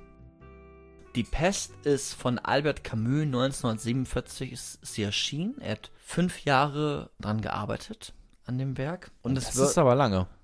ja, das Schon Ist, für ein, ein Buch ist es. ja, Richtig, ja. und auch ähm, durchdachtes Buch. Mhm. Und war ist ein Bestseller. Ja. Wird jetzt gerade wieder sehr viel gelesen, weil ja Corona, die Pest irgendwie naheliegend. Ähm, wurde auch sehr oft als Theaterstück vorgeführt, da die Pest in fünf Akte aufgeteilt ist und es sich da Ah ja. einfach Okay. anbietet. Ähm, und es eine, eine spannende Geschichte ist, ein Roman. In den Romanen gibt es jetzt verschiedene Figuren. Ich würde das so machen wollen, dass ich den für mich Hauptdarsteller rausnehme und auch die Geschichte so ein bisschen Spoiler. So, also dass man das jetzt auch weiß, ich werde die Pest in einer Kurzfassung zusammenfassen, das herausstellen, was für mich da wichtig war oder ist. Und trotzdem, glaube ich, macht es unheimlich Spaß, die sogar mit dem Wissen dann nochmal sogar zu lesen, was ich jetzt erzähle. Also ich würde sogar dir sagen, Ja. es lohnt sich, die Pest zu lesen, auch wenn es manchmal anstrengend ist. Ja. Aber er kann Okay. sehr schön schreiben. Es ist nicht anstrengend zu lesen, sondern es sind halt auch schwere Themen so. Ja. Nicht so Sex-Screen-mäßig, man muss sich schon drauf konzentrieren. Ja, ja. Besonders um den Ton zu verstehen, den er da wählt. Und ja, er war ein intelligenter Mann und hat trotzdem fünf Jahre daran gearbeitet. Kann man sich überlegen, wie Mhm. viele Gedanken er sich gemacht hat zu jedem einzelnen Charakter. Okay, und die Gedanken passen, also das ist jetzt quasi dann nochmal, so das, was wir jetzt heute alles gelernt haben, ist da drin, nehme ich mal an. Genau, Okay. weil der Mythos von Sisyphus ähm, hatte in dieser Absurdität erstmal nur das Erkennen und den Einzelnen. Und dann sind wir eben ja schon in der Revolte dahin gekommen, dass es ja auch um Solidarität geht. Hatten wir, ne? Und Ja. das hat er jetzt nochmal versucht deutlich zu machen. Also er hat sich quasi auch selbst entwickelt. Das fing an bei den Einzelnen, da hat er gemerkt, da hört es nicht auf. Wir brauchen auch sowas wie Solidarität. Und die Pest ist jetzt ein Beispiel, wie er damit um, umzugehen ist. In dieser Absurdität ähm, nämlich ähm, zu leben. In der Pest gibt es den für mich Hauptdarsteller, ich würde ihn als Hauptdarsteller bezeichnen, Rio. Ähm, Ja. Ich hoffe, ich spreche die Namen soweit richtig aus. Rio. Oder Rieu. Ähm, er ist Arzt und ich erzähle jetzt erstmal so ein bisschen die Geschichte. Versuch, wenn du was nicht verstehst, frag, frag ruhig. Ja, frag ruhig. Er ist Arzt, er ist Experte auf seinem Gebiet. Er ist, er ist Mediziner und er ist ein nüchterner, sachlicher Arzt. Und Rieu schildert uns auch die Geschichte. Am Ende des Buches wird deutlich, dass er uns das gerade alles erzählt hat. Also er ist der Erzähler quasi dieser Geschichte. Und Rieu ist in der Stadt Oran und entdeckt da eine, eine tote Ratte. Und er bemerkt dann, dass es aber nicht bei einer Ratte bleibt, sondern dass, dass mehrere Ratten ähm, erkrankt sind in dieser Stadt. Und er teilt das daraufhin den, den Politikern mit oder den Machthabern da. Und dann geht es auch recht schnell. Erstmal glauben sie natürlich nicht. Er sagt dann auch schon, ja, das könnte die, die Pest sein. So, die ist ein Begriff zu der Zeit. In welchem Jahrhundert spielt denn das? Oh, das weiß ich nicht. Spielt das dann auch in dem Jahrhundert, wo es die Pest eh Ja, gab? So? ja, ja, klar, das schon. Also die Pest ist ähm, bekannt. So, die gab es äh, schon. Gab so, es schon davor? Ja, Okay. genau. Und die ist auch noch nicht ausgerottet, sondern die ist zentral. Leute kennen die Pest. Okay. Und er entdeckt die Ratte und daraufhin erkranken auch äh, die toten Ratten und daraufhin erkranken auch schon die ersten Menschen. Und ähm, die Stadt ruft einen Expertenrat so ein bisschen ein. Und Rio als Arzt, der dann auch so ein, so ein Krankenhaus da leitet, wo die Kranken hinkommen, ja, wird herangezogen und übernimmt Verantwortung und bespricht das da, wie jetzt weiter in der Stadt verfahren wird mit dieser Situation, dass die Pest auf einen zukommt oder eventuell schon da ist. Es erkranken immer mehr Menschen und die Stadt gerät in Quarantäne. Die Bewohner dürfen die Stadt nicht mehr verlassen. Bewohner der Stadt, die außerhalb der Stadt sind, dürfen noch zurück, so wie es in Deutschland jetzt bei der Corona-Krise auch war. Die ganzen Urlauber Ja. werden zurückgeholt, aber es wird eine Quarantäne ähm, äh, durchgesetzt, dass man die Stadt nicht mehr verlassen darf. Die, die, die Mauern werden geschlossen, das Tor. Okay. Die Stadt ist in Quarantäne und ähm, ja, die, die Geschäfte fangen an dort zu schließen, die, die Kriminalität steigt, die, die Bewohner der Stadt äh, Oran werden aus ihrer Betriebsamkeit herausgerissen, also der ganze Alltag ändert sich und äh, Ängste kommen auf. Was, was passiert da gerade? Menschen sterben. Das ist die Pest. Das ist die Pest. So was, was, ganz Großes. Etwas, was einen wirklich Angst bereitet. Und die Zahl der Toten in der Stadt steigen immer mehr. Rion als Arzt behandelt die, die Erkrankten in, in seinem Krankenhaus oder in seinem Hospiz und ja, er, er, er kann sie nicht, er kann sie nicht heilen. So, er hat jetzt kein Gegenmittel, kann man da ein bisschen äh, behandeln, aber er kann sie nicht heilen, sondern er begleitet sie im Endeffekt nur auf ihrem Weg des Sterbens und macht Leidminderung. Ja. Und jetzt ist es so, dass die, die Zahl der Toten immer weiter steigt, doch die Bewohner der Stadt, es sind dann verschiedene Protagonisten, können die Zahl der Toten gar nicht richtig einordnen. Die, die fragen sich dann so, ja, wie viele sterben denn sonst bei einer Grippe?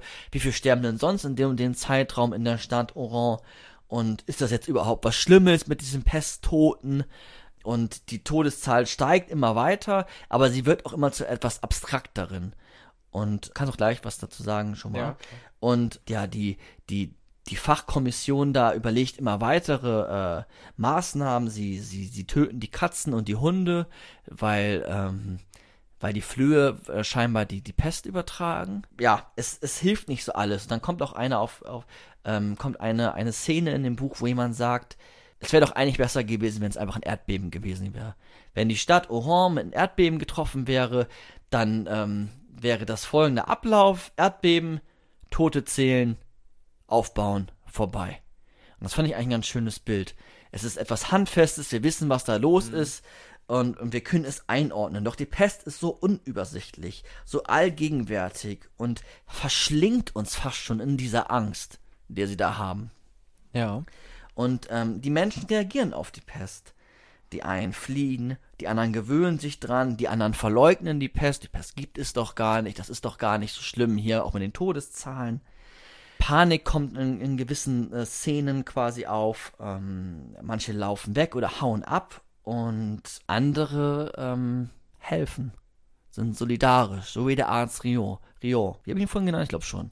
Und ähm, er könnte ja auch ähm, aus der Stadt fliehen als Arzt. Er gehört auch gar nicht richtig zur Stadt. Er könnte auch fliehen, klar, da irgendwie so den hippokratischen Eid gleich, dass man als Arzt hilft, aber er könnte auch fliehen, besonders weil seine Frau nicht in der Stadt ist. Seine Frau ist außerhalb der Stadt und er vermisst sie auch stark. Und ähm, seine Frau ist ähm, schwer erkrankt. Sie hat nämlich Tuberkulose. Hm. Kennen wir ja vielleicht irgendwoher. Ja, das hatte ja Albert Camus auch. Genau. Und ähm, Rio als Arzt unterstützt aber die Menschen in der Situation und ja, die geht damit dann mit dieser Krankheit um, indem er Hilfestellung und Solidarität zeigt. Und nach ungefähr einem Jahr Kampf in der Stadt Oran mit der mit der Pest, ja, bekommen sie es in den Griff. Die Pest äh, wird weniger, es es ist, äh, die Totenzahlen gehen zurück, die Pest ist quasi vorbei. Und am Ende merkt Rio, dass er, er ist psychisch am Ende, am Ende, er ist Mhm. physisch am Ende, er verlässt die Stadt, er, er bekommt die Nachricht, dass seine Frau gestorben ist an Tuberkulose. Er, er vermisst sie die ganze Zeit so stark, also er vermisst sie wirklich. Diese, diese Trennung ist da, er, er vermisst sie und ihm wird bewusst, dass am Ende oder dass die Pest unheimlich viel Übel angerichtet hat und dass es doch eigentlich eine absurde Situation war, so viel unnötige, sinnlose Tode, die da äh, geschehen sind. Da wird über in dem Pest, in, der, in dem Berg, die Pest, wird auch über fünf Seiten beschrieben, wie ein kleiner Junge stirbt zum Beispiel.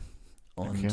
da wird auch deutlich, wie, ja, so, wie, wie, wie unlogisch, wie, ich sage jetzt immer sinnlos, mir fällt gerade kein besserer Begriff ein, wie absurd diese, dieser, diese Tode da sind, weil sie, sie sind nicht auf irgendeine coole Idee gerichtet, wie in der Revolution. Sie, sie sterben einfach. Sie, die sterben einfach, sie können nichts dagegen tun, scheinbar. Doch Rio hat was dagegen getan, denn er hat in dieser Pest dagegen revoltiert und hat ähm, Hilfestellung geleistet, war solidarisch. Vielleicht erstmal erstmal so weit mit den Erklärungen. Okay. Ja, was fällt dir dazu, dazu Naja, ein? also klar kann man, ähm, wie es auch schon viele Leute jetzt auch getan haben, einfach da äh, die Pest natürlich einfach austauschen, gerade mit Corona. Sehr gut ja, äh, in vielen, vielen Punkten, dass auch die Leute sagen, okay, äh, ach, die Zahlen sind gar nicht so schlimm, ähm, dass einige zeigen sich solidarisch, andere versuchen zu fliehen davor, andere leugnen das einfach. Ähm, also das kann man sehr gut sehen, ähm, wie das auch gerade bei uns abläuft. Ähm, und wie es natürlich auch mehr, also wie auch wie absurd es ist, wie es auch mehr Schaden verursacht, nicht nur tote Menschen, sondern auch, so wie bei dem Arzt Rio, halt auch physische, äh, psychische Schaden, Schäden einfach äh, mit Mhm. sich zieht für viele Leute, die dann irgendwie ihr Geschäft verlieren oder was auch immer, weil das einfach gerade dann sich nicht mehr halten kann in dieser Krise. So Ja. wie viele verschiedene äh, Facetten das Ganze hat. ist in der Stadt Oran auch. Ja, Da genau, das hattest du ja quasi auch so Geschäfte schließen, ja. beschrieben. Ja, und auch diese, diese Unsicherheit, dass man, dass es auch nichts Abgeschlossenes ist. Ja, also es gibt viele Parallelen äh, zwischen der Pest und Corona gerade Genau. tatsächlich. Auch der Umgang mit der Pest, ne, mit den Expertenrat, Hm? mit äh, den Quarantäne, mit den ähm, Ja. ja, wie damit, äh, wie damit gearbeitet wird mit den äh, steigenden Zahlen. So, Ja. Diese, diese abstrakte Zahl, die man dann ständig wieder hinterfragt, weil man doch eigentlich will, dass es aufhört, weil es halt eine Angst ist. Es ist keine Furcht, die auf etwas direkt gerichtet ist, wie die Furcht vor einem Erdbeben, sondern es ist irgendwie eine Angst, die einen verschlingt. Hm? Weil so man da- diffus, Ja, quasi. w- weil man in dieser Absurdität gerade lebt. ja. Doch, und das macht Rio, was macht er nämlich? In dieser absurden Welt, in der er gefangen ist, er kommt nicht raus. Ja. Er könnte vielleicht mit fliehen und so, aber er will auch nicht raus, aber er kommt jetzt auch erstmal nicht raus. Er, er zeigt sich solidarisch in dieser, ja, in diesem sinnlosen Sterben. Ja. Gut, ihm bleibt auch kaum eine, also was bleibt ihm anderes übrig in diesem Falle, ne? Da bleibt ihm ja jetzt nicht so, selbst wenn er jetzt, okay, er hätte zu seiner Suizid. Frau zurück, Suizid, okay. Frau zurück, zu abhauen, er seiner, hat die Gelegenheit Frau abzuhauen. zurück, das hätte jetzt dann aber auch nichts so groß gebracht, vermutlich, ne? Also, Wäre der Pest entflohen. ja. Aber es hätte jetzt auch die Pest nicht aufgelöst. Er hätte psychisch schon eher zusammenbrechen können und nicht mehr. Er hat ja dann wirklich, also er hat wirklich dann quasi Tag und Nacht recht äh, sachlich, er ist so sein, sein Eid auch nachgegangen, aber er hat schon, ja, Hilfestellung geleistet.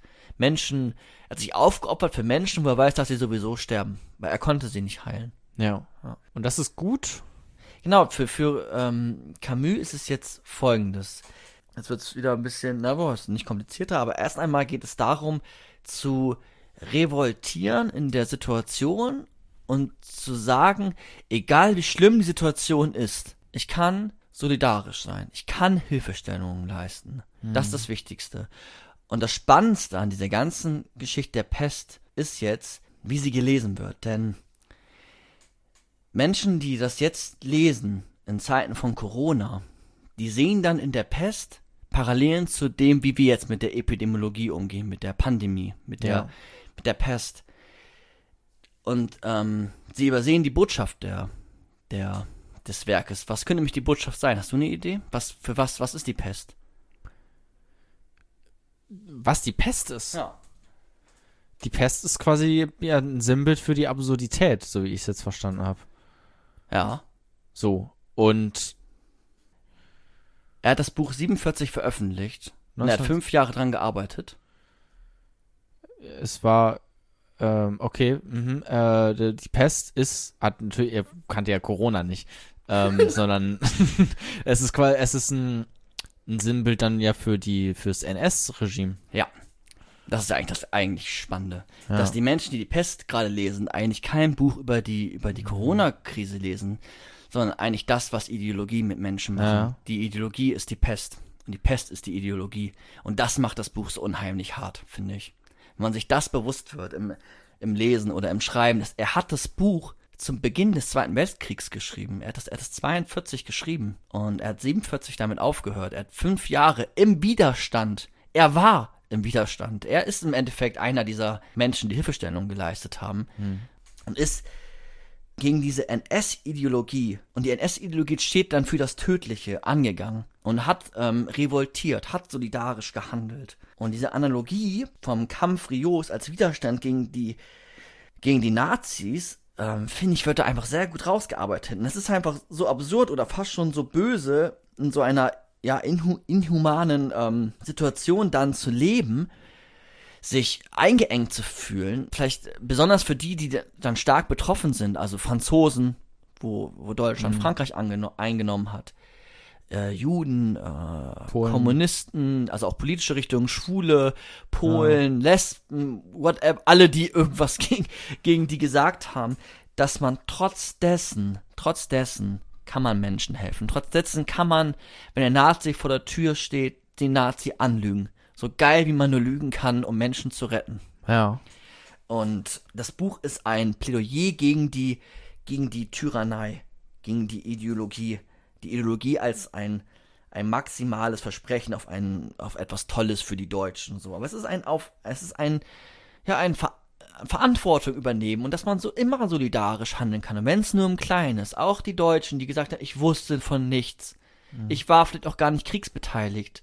Ja, aber dann hättest du trotzdem, und wenn die es gemacht haben, ist es gut, aber man kann immer in kleinen, und da fängt es dann an, Solidarität zeigen. Rio hat in der Pest, in einer aussichtslosen Situation, hat er Solidarität gezeigt und er hat alles verloren. Seine Freunde verloren, er war psychisch am Ende, er hat seine Frau verloren, Ja. alles. Und trotzdem, in dieser Sinnlosigkeit, hat er Momente vielleicht des Glücks oder des, der, der Solidarität, der Hilfestellung ähm, geleistet. Und das, also ist schon ähm, sehr eindrucksvoll, finde ich, wenn man sich dem bewusst ähm, wird.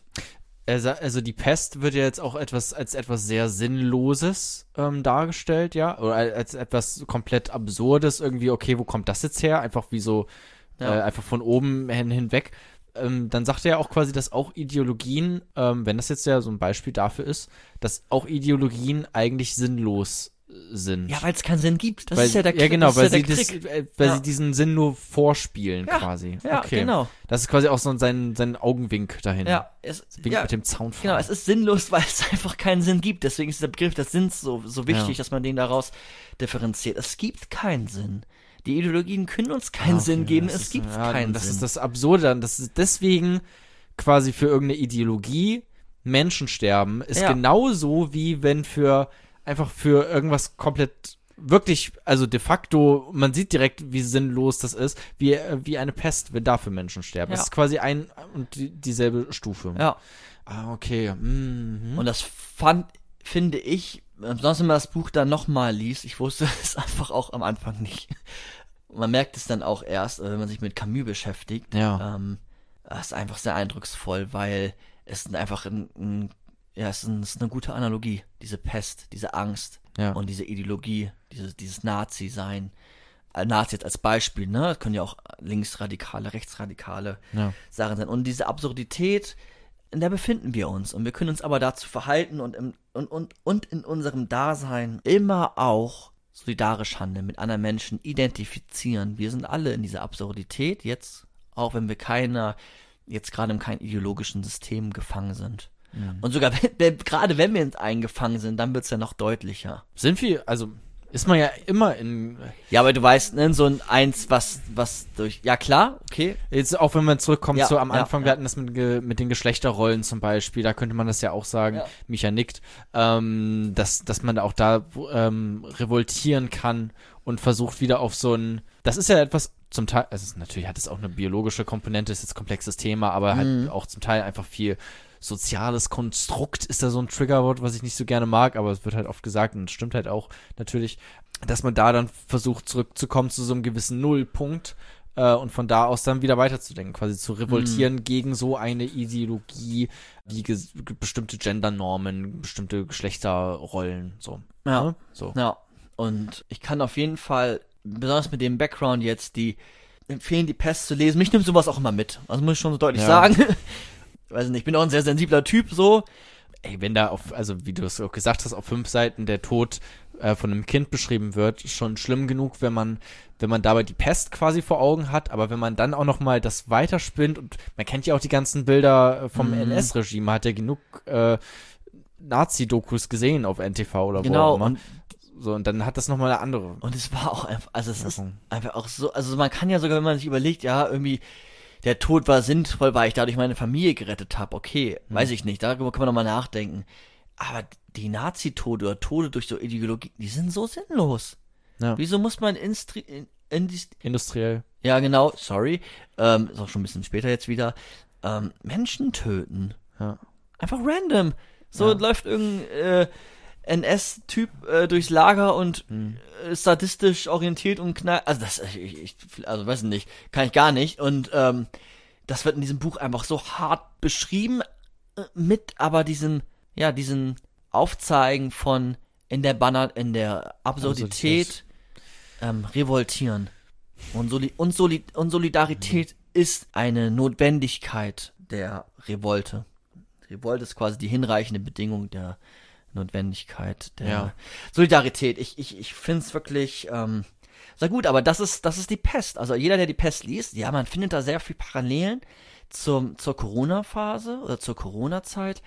Man findet aber auch genauso viele Parallelen zu aktuellen Ideologien. Und wenn man vielleicht beides dann betrachtet, wenn man die Pest liest, kann man einiges mitnehmen. Man kann ja auch noch weiter spinnen zum äh, von Corona, wie das auch alles jetzt zusammenhängt mit dem äh, Ja. jetzigen Rechtsruck, den es auch jetzt gerade gibt. Ja. Ähm, so, und da spielt Corona auch eine große Rolle. Ähm, also mit den ganzen Verschwörungstheoretikern, so, die dann auch oft äh, eher rechte äh, Esoterik und sowas, äh, das sind alles so Trigger-Worte, die jetzt einfach gerade eine Rolle spielen und da, ähm, ja, sicherlich auch interessant, so in diese Richtung dabei zu blicken. Ganz genau. Also das war erst einmal ähm, das, was ich über Albert Camus für, für relevant halte, für bedeutungsvoll für uns, auch mit einem Mehrwert. Und ich fasse es gleich nochmal so, so kurz und knapp zusammen, sag noch so ein paar Sachen. Aber das war jetzt erstmal so das, das Fundament, was man mitnehmen kann und was man, glaube ich, auch mitnehmen sollte. Und die Existenzphilosophie, da merkt man wieder, die ist, die ist direkt am Leben. So, die ist wirklich direkt am Leben orientiert. Das ist das Schöne an dieser. Es ist keine Erkenntnistheorie, die so abstrakt ist. Ja klar, ist die auch abstrakt, es ist Philosophie, aber die Botschaften sind wirklich nah und wenn man Werke nicht versteht, dann kann man sich auch Theaterstücke anhören oder man kann sich auch diesen Podcast natürlich anhören. Ähm, aber das finde ich das Schöne an der Existenzphilosophie.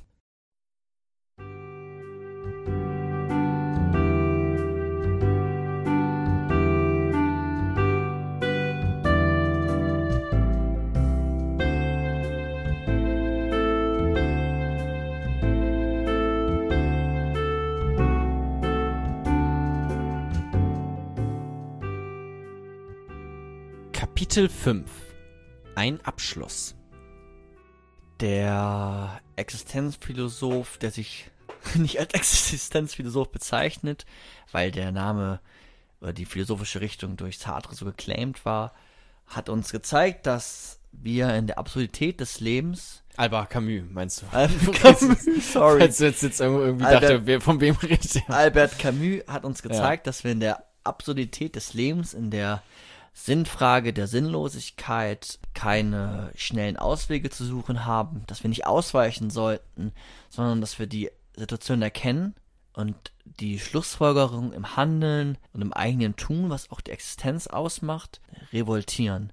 Und durch die Revolte notwendigerweise die Solidarität ähm, geschlossen wird. Und ähm, das hat er uns nochmal dann verdeutlicht an der Pest, in der Rio als Arzt ähm, den Menschen da geholfen hat und äh, Hilfestellung geleistet hat, solidarisch war, trotz dessen er physisch wie psychisch ähm, ein Wrack wurde, am Ende war, seine geliebte Frau verloren hat an Tuberkulose und dass das Sinnbild der Pest eine, eine Analogie zur, zur NS-Zeit, zu Ideologien dargestellt hat. Das ist das, was Albert Camus, glaube ich, so ins Zentrum stellt und dann nochmal mit dieser, was Jona so schön erklärt hat, mit dieser Ethik des Mittelmaß, äh, mit dem Nullpunkt, ähm, da Orientierung findet im eigenen Dasein. Das ist das, was Albert Camus oder was wir jetzt herausgestellt haben. Habe ich was vergessen?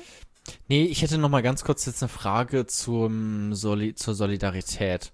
Du hattest ja am Anfang gesagt, man ist solidarisch, weil man erkennt, dass auch andere Leute in dieser Absurdität leben. Dass sie die Frage nach dem Sinn des Lebens beantworten sie mit der Sinnlosigkeit des Lebens. Was ist, äh, aber da könnte man auch sagen, okay, ist man da nicht nur solidarisch mit Menschen, die das erkannt haben? Könnte ich, also würde er das auch so sagen? Er würde doch vermutlich sagen, ich bin solidarisch mit allen Menschen. Ja, weil ähm, Oder, und um kurz das zu Ende zu Mhm, fassen und sorry. dann äh, zum Beispiel halt, okay, Christen, die jetzt irgendwie einfach an diese äh, christliche Ideologie glauben, die, mit denen bin ich nicht solidarisch, weil sie haben nicht erkannt, was ich erkannt habe, nämlich, dass wir einfach äh, in dieser Absurdität leben, wie ich sie gerade erklärt Mhm. habe. würde ich sagen, natürlich ist es in gewisser Weise wichtig, dass die Menschen nicht, mit denen man solidarisch ist, ja, die Existenz des Lebens einfach so aufs Spiel setzen, so wie Nazis, die Menschen einfach wahllos töten. Ja. Da würde er sagen, okay, damit sind wir nicht solidarisch, aber grundsätzlich, ähm, wenn ich das erkenne, dass ich in dieser ähm, Absurdität lebe, dann wird mir ja auch bewusst, dass es etwas Menschliches ist und dass jeder Mensch in dieser Absurdität lebt. Nur manche sich der Absurdität entfliehen. Und allein daraus, dass ich weiß, dass ich in dieser Absurdität, dass jeder Mensch in dieser Absurdität lebe, so bin ich auch solidarisch und hilf und äh, leiste Hilfe, aber mit ähm, ausgerichtet auf den Wert des Lebens, also auf die auf die Menschlichkeit, auf das äh, auf den Humanismus, ja, das Den- humanistische. Den Wert der Absurdität, wollte ich jetzt gerade fast sagen. Ist es vielleicht sogar so? Also ist es vielleicht, also Der Ausgangspunkt ist Ne? die ist die Absurdität. Das ist ja die Absurdität, man kann es ja auch, man muss es, man kann es einfach neutral belassen, aber man kann ja auch positiv darauf gucken. Ist ja vielleicht ganz schön, dass es so absurd ist. Ja, ja, das, das stimmt. Und Philosophie ist argumentieren und begründen. Und deswegen braucht man immer so einen gewissen Ausgangspunkt, an dem man, das ist so der, der das Axiom und daraus folgt dann alles andere. Und bei ihnen ist der Ausgangspunkt die Absurdität. Und aus der folgt dann das, was sich eben die Revolte und die Solidarität. Das, das, ähm, das ist es. Das ist die, die schöne Befürwortung des Lebens. Und das ist auch so, ähm, ja, es ist auch nochmal, ja, was, was Nietzsche auch so ein bisschen. Natürlich ist immer anders. Jetzt, ich würde jetzt noch nicht mal mal Nietzsche erklären. So, aber ganz runtergebrochen ist er auch für den Wert oder für die Befürwortung des Lebens, für das Selberdenken. Und natürlich Sartre auch. Nehmen wir jetzt mal die Revolution, Revolte-Diskussion zur Seite. Natürlich ist er dafür da, dass wir uns selber die Essenz unserer Existenz ähm, verleihen. Der Existenzialismus hatte jetzt nochmal so ganz kurz seine, seine, seine Blütezeit so in den 40er, 50er Jahren, ist dann stark äh, zurückgegangen, kommt immer mal wieder auf, aber jetzt besonders zur Corona-Phase, ähm, ja, ist das Buch vergriffen gewesen. Also es war einfach vergriffen auf Amazon eine Zeit lang. Und es wird oder es wurde auch nochmal deutlich, dass diese Philosophie als Lebenseinstellung zur Absurdität und zur Revolte mehr ist als, was ich eben schon gesagt habe, als eine philosophische Abhandlung. Ne? Es ist direkt am Leben orientiert. Und es gibt auch moderne Existenzialisten, die, die das Absurde vertreten. Also die Kritik hatten wir eben ja schon so ein bisschen mit der Revolte und Revolution. Da kann man überlegen, wie man dann mit der Ethik des Mittelmaßes umgeht. Ich habe jetzt keine großen Kritikpunkte mehr, außer wenn dir noch was einfällt. Ich würde jetzt noch Thomas Nagel einmal kurz reinwerfen. Du könnt, könntest du noch einen Satz sagen oder zwei zur Ethik des Mittelmaßes? Weil so viel haben wir da gar nicht drüber geredet. Ja, ich kann auch gar nicht so viel Nicht dazu so viel. sagen. Okay. Ähm, es ist auf jeden Fall das, dass wir uns keine absoluten Größen setzen, Okay. ähm, weil es gerade keine absoluten Größen gibt. Mhm. Ne? Das ist diese Absurdität. Ähm, dass Was wir mit Menschenwürde als absolute Größe? Ich versuche jetzt auch Ja, irgendwie ein bisschen ja. was dagegen zu sagen. So, wir sind jetzt eh am Ende quasi Ja. dieser Folge. Also äh, ich hoffe, die Essenz von Albert, die, die, der Inhalt, der wichtige Inhalt wurde jetzt irgendwie klar äh, von, seinen, von seiner Philosophie. Deswegen können wir jetzt auch so, noch so ein bisschen äh, rumphilosophieren hier. ja, Ähm, ja, ist ja auch eine absolute Größe, ist ja vielleicht auch Genau. gar nicht so schlecht.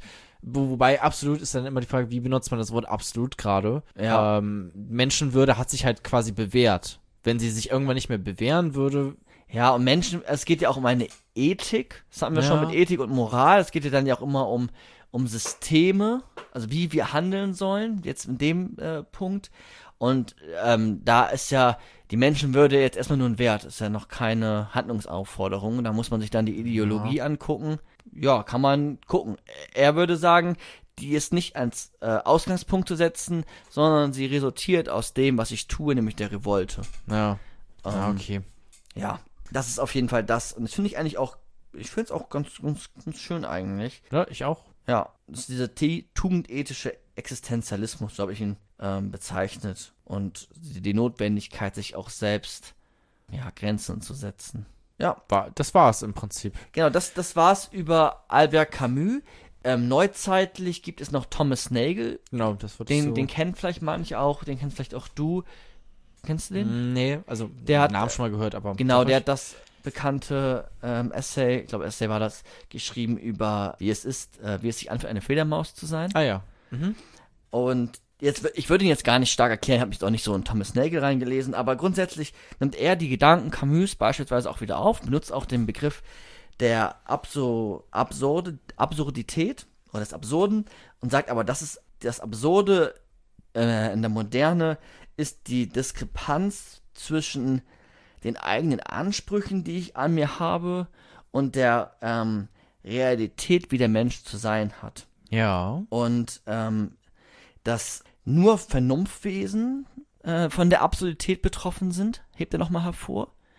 Weil sich ja, Hm. das ist jetzt die These, ne, das würde auch Camus sicherlich sagen, dass Tiere sich gar nicht, gar nicht diese Bewusstseinsfähigkeit Genau. haben, diese Frage nach dem Sinn zu stellen. Ja. Er sagt auch nochmal, dass äh, der Selbstmord nur eine Flucht aus dem Absurden ist und ein solidarisches, ja, glückliches Leben aus dem resultieren kann, dass man die Frage des Sinns darin beantwortet, wie es auch Camus im Endeffekt macht. Also, dass man gerade sagt, dass es da ja keinen Sinn, dass es eine Sinnlosigkeit ist. Ja. Ähm, Also es gibt, für ihn sagt er, es gibt keine allgemeinen Begründungen für den Sinn des Lebens. Es gibt keine allgemeinen Begründungen für den, für die eigenen Ansprüche und der, der Realität, an der man dann gemessen wird. Man wird ja oft dann gemessen. Da, die Ansprüche habe ich, aber ich muss die und die Leistung äh, absolvieren oder schaffen in der Schule und da macht er, also das ist so die Diskrepanz, die er da aufmacht. Aber ich habe mich da auch jetzt nicht komplett eingelesen, dazu kann ich jetzt auch nicht so viel sagen. Ich wollte nur da ähm, hervorheben, dass wer sich damit beschäftigt, mit den,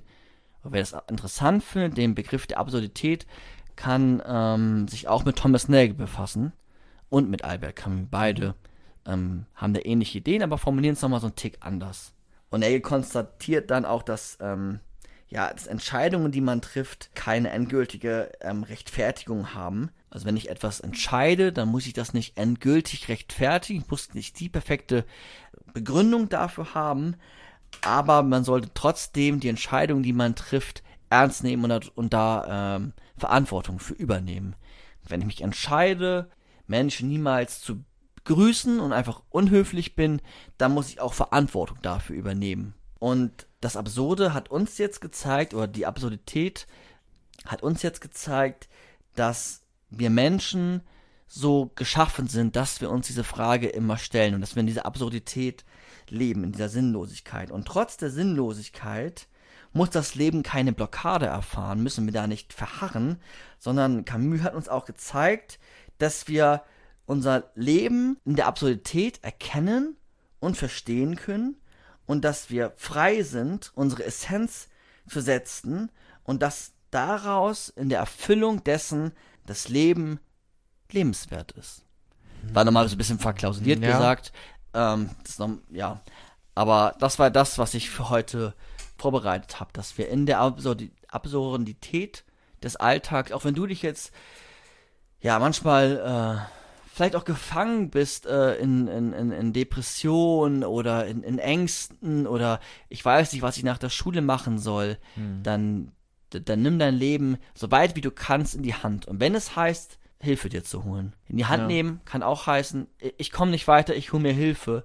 Und wenn du aber nicht in der Situation bist, dass du Hilfe brauchst, dass es dir recht gut geht, nehmen wir mal jetzt Jona, der braucht jetzt erstmal keine Hilfe oder so, dann, ja, dann handel doch menschlich in deinem Leben. Sei solidarisch, zeige Hel Hilfe, ähm, unterstütze Sachen, die du cool findest. Äh, also, ähm, Hilfsorganisationen. Geh auf Patreon. Ich sehe schon die perfekte Überleitung. ah, okay. Ich habe schon gedacht, wo geht das jetzt hin? Okay, er, er fasst nochmal Albert Camus zusammen, aber okay, das wusste jetzt nicht, dass Albert Camus eine Patrone von uns ist. Aber das könnt ihr natürlich gerne machen. Ihr könnt gerne auf Patreon gehen und uns da finanziell unterstützen, falls ihr das tun wollt, falls euch diese Folge gefallen hat. Ich sie ist jetzt nämlich offiziell einfach vorbei. Ähm, ja, äh, noch ganz kurz, ich fand's, äh, ich fand's auf jeden Fall gut. Ich fand's auch so ein teilweise schwierig oder beziehungsweise äh, sehr philosophisch, weil man, man Begriffsklärung, ne? na, na, vor allem man benutzt jetzt auch in dieser Ja. Debatte, die wir jetzt hatten, wir benutzen Begriffe wie Revolution, die so so eine große Bedeutung haben und so Mhm. viele Sachen quasi mit einem Wort wird ganz viel beschrieben in der Revolution. Revolte das gleiche, Sinn das gleiche. Es wird mit einem Wort ganz viel beschrieben und da nicht durcheinander zu kommen, beziehungsweise immer alles im Kopf zu haben dabei. Das ist gar nicht mal so einfach. Das ist Philosophie. Das macht's gerade aus. Das unterscheidet diese Wissenschaft von Politikwissenschaften, von anderen Geisteswissenschaften, von Begriffen, ja, diese Allgemeinheit zu abstrahieren, das Ja. auch zu, zu, zu, sezieren und auch Begriffe zu schaffen, die einen Allgemeinheitsanspruch haben. Ja, genau. Ähm, da möchte ich auch euch da draußen, ihr als Zuhörer, innen einmal fragen, wie ihr das denn so fandet. Wie fandet ihr diese Folge? Schreibt uns das gerne mal bei Instagram. Da heißen wir auch einfach Philosophie to go. Würde mich wirklich interessieren, weil wir haben in dieser Folge, meine ich, auch recht viel philosophiert. Und mit philosophiert meine ich Mhm. jetzt zwischen uns beiden geredet, debattiert, irgendwie, was war jetzt viel Austausch. Micha hat auch teilweise, also ich habe einfach das Gefühl, ich habe auch recht viel gesagt oder beziehungsweise wir waren einfach miteinander im, im wechselseitigen Spiel hier.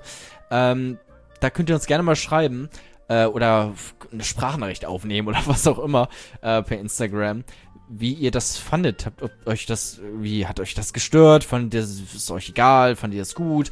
Äh, findet ihr es besser, wenn Micha einfach eine komplette Vorlesung macht und wir philosophieren gar nicht so viel miteinander? So, schreibt uns da einfach mal gerne äh, euer Feedback. So würde mich interessieren. Wobei das natürlich auch immer abhängig ist von der Folge. Ja, klar. Ne? Ja. Wenn ich eine, eine Fichte-Folge bei Erkenntnistheorie mache, dann hat Jona gar nicht die Möglichkeit, so viele Fragen zu stellen, weil eher so viele Fragezeichen im Kopf sind.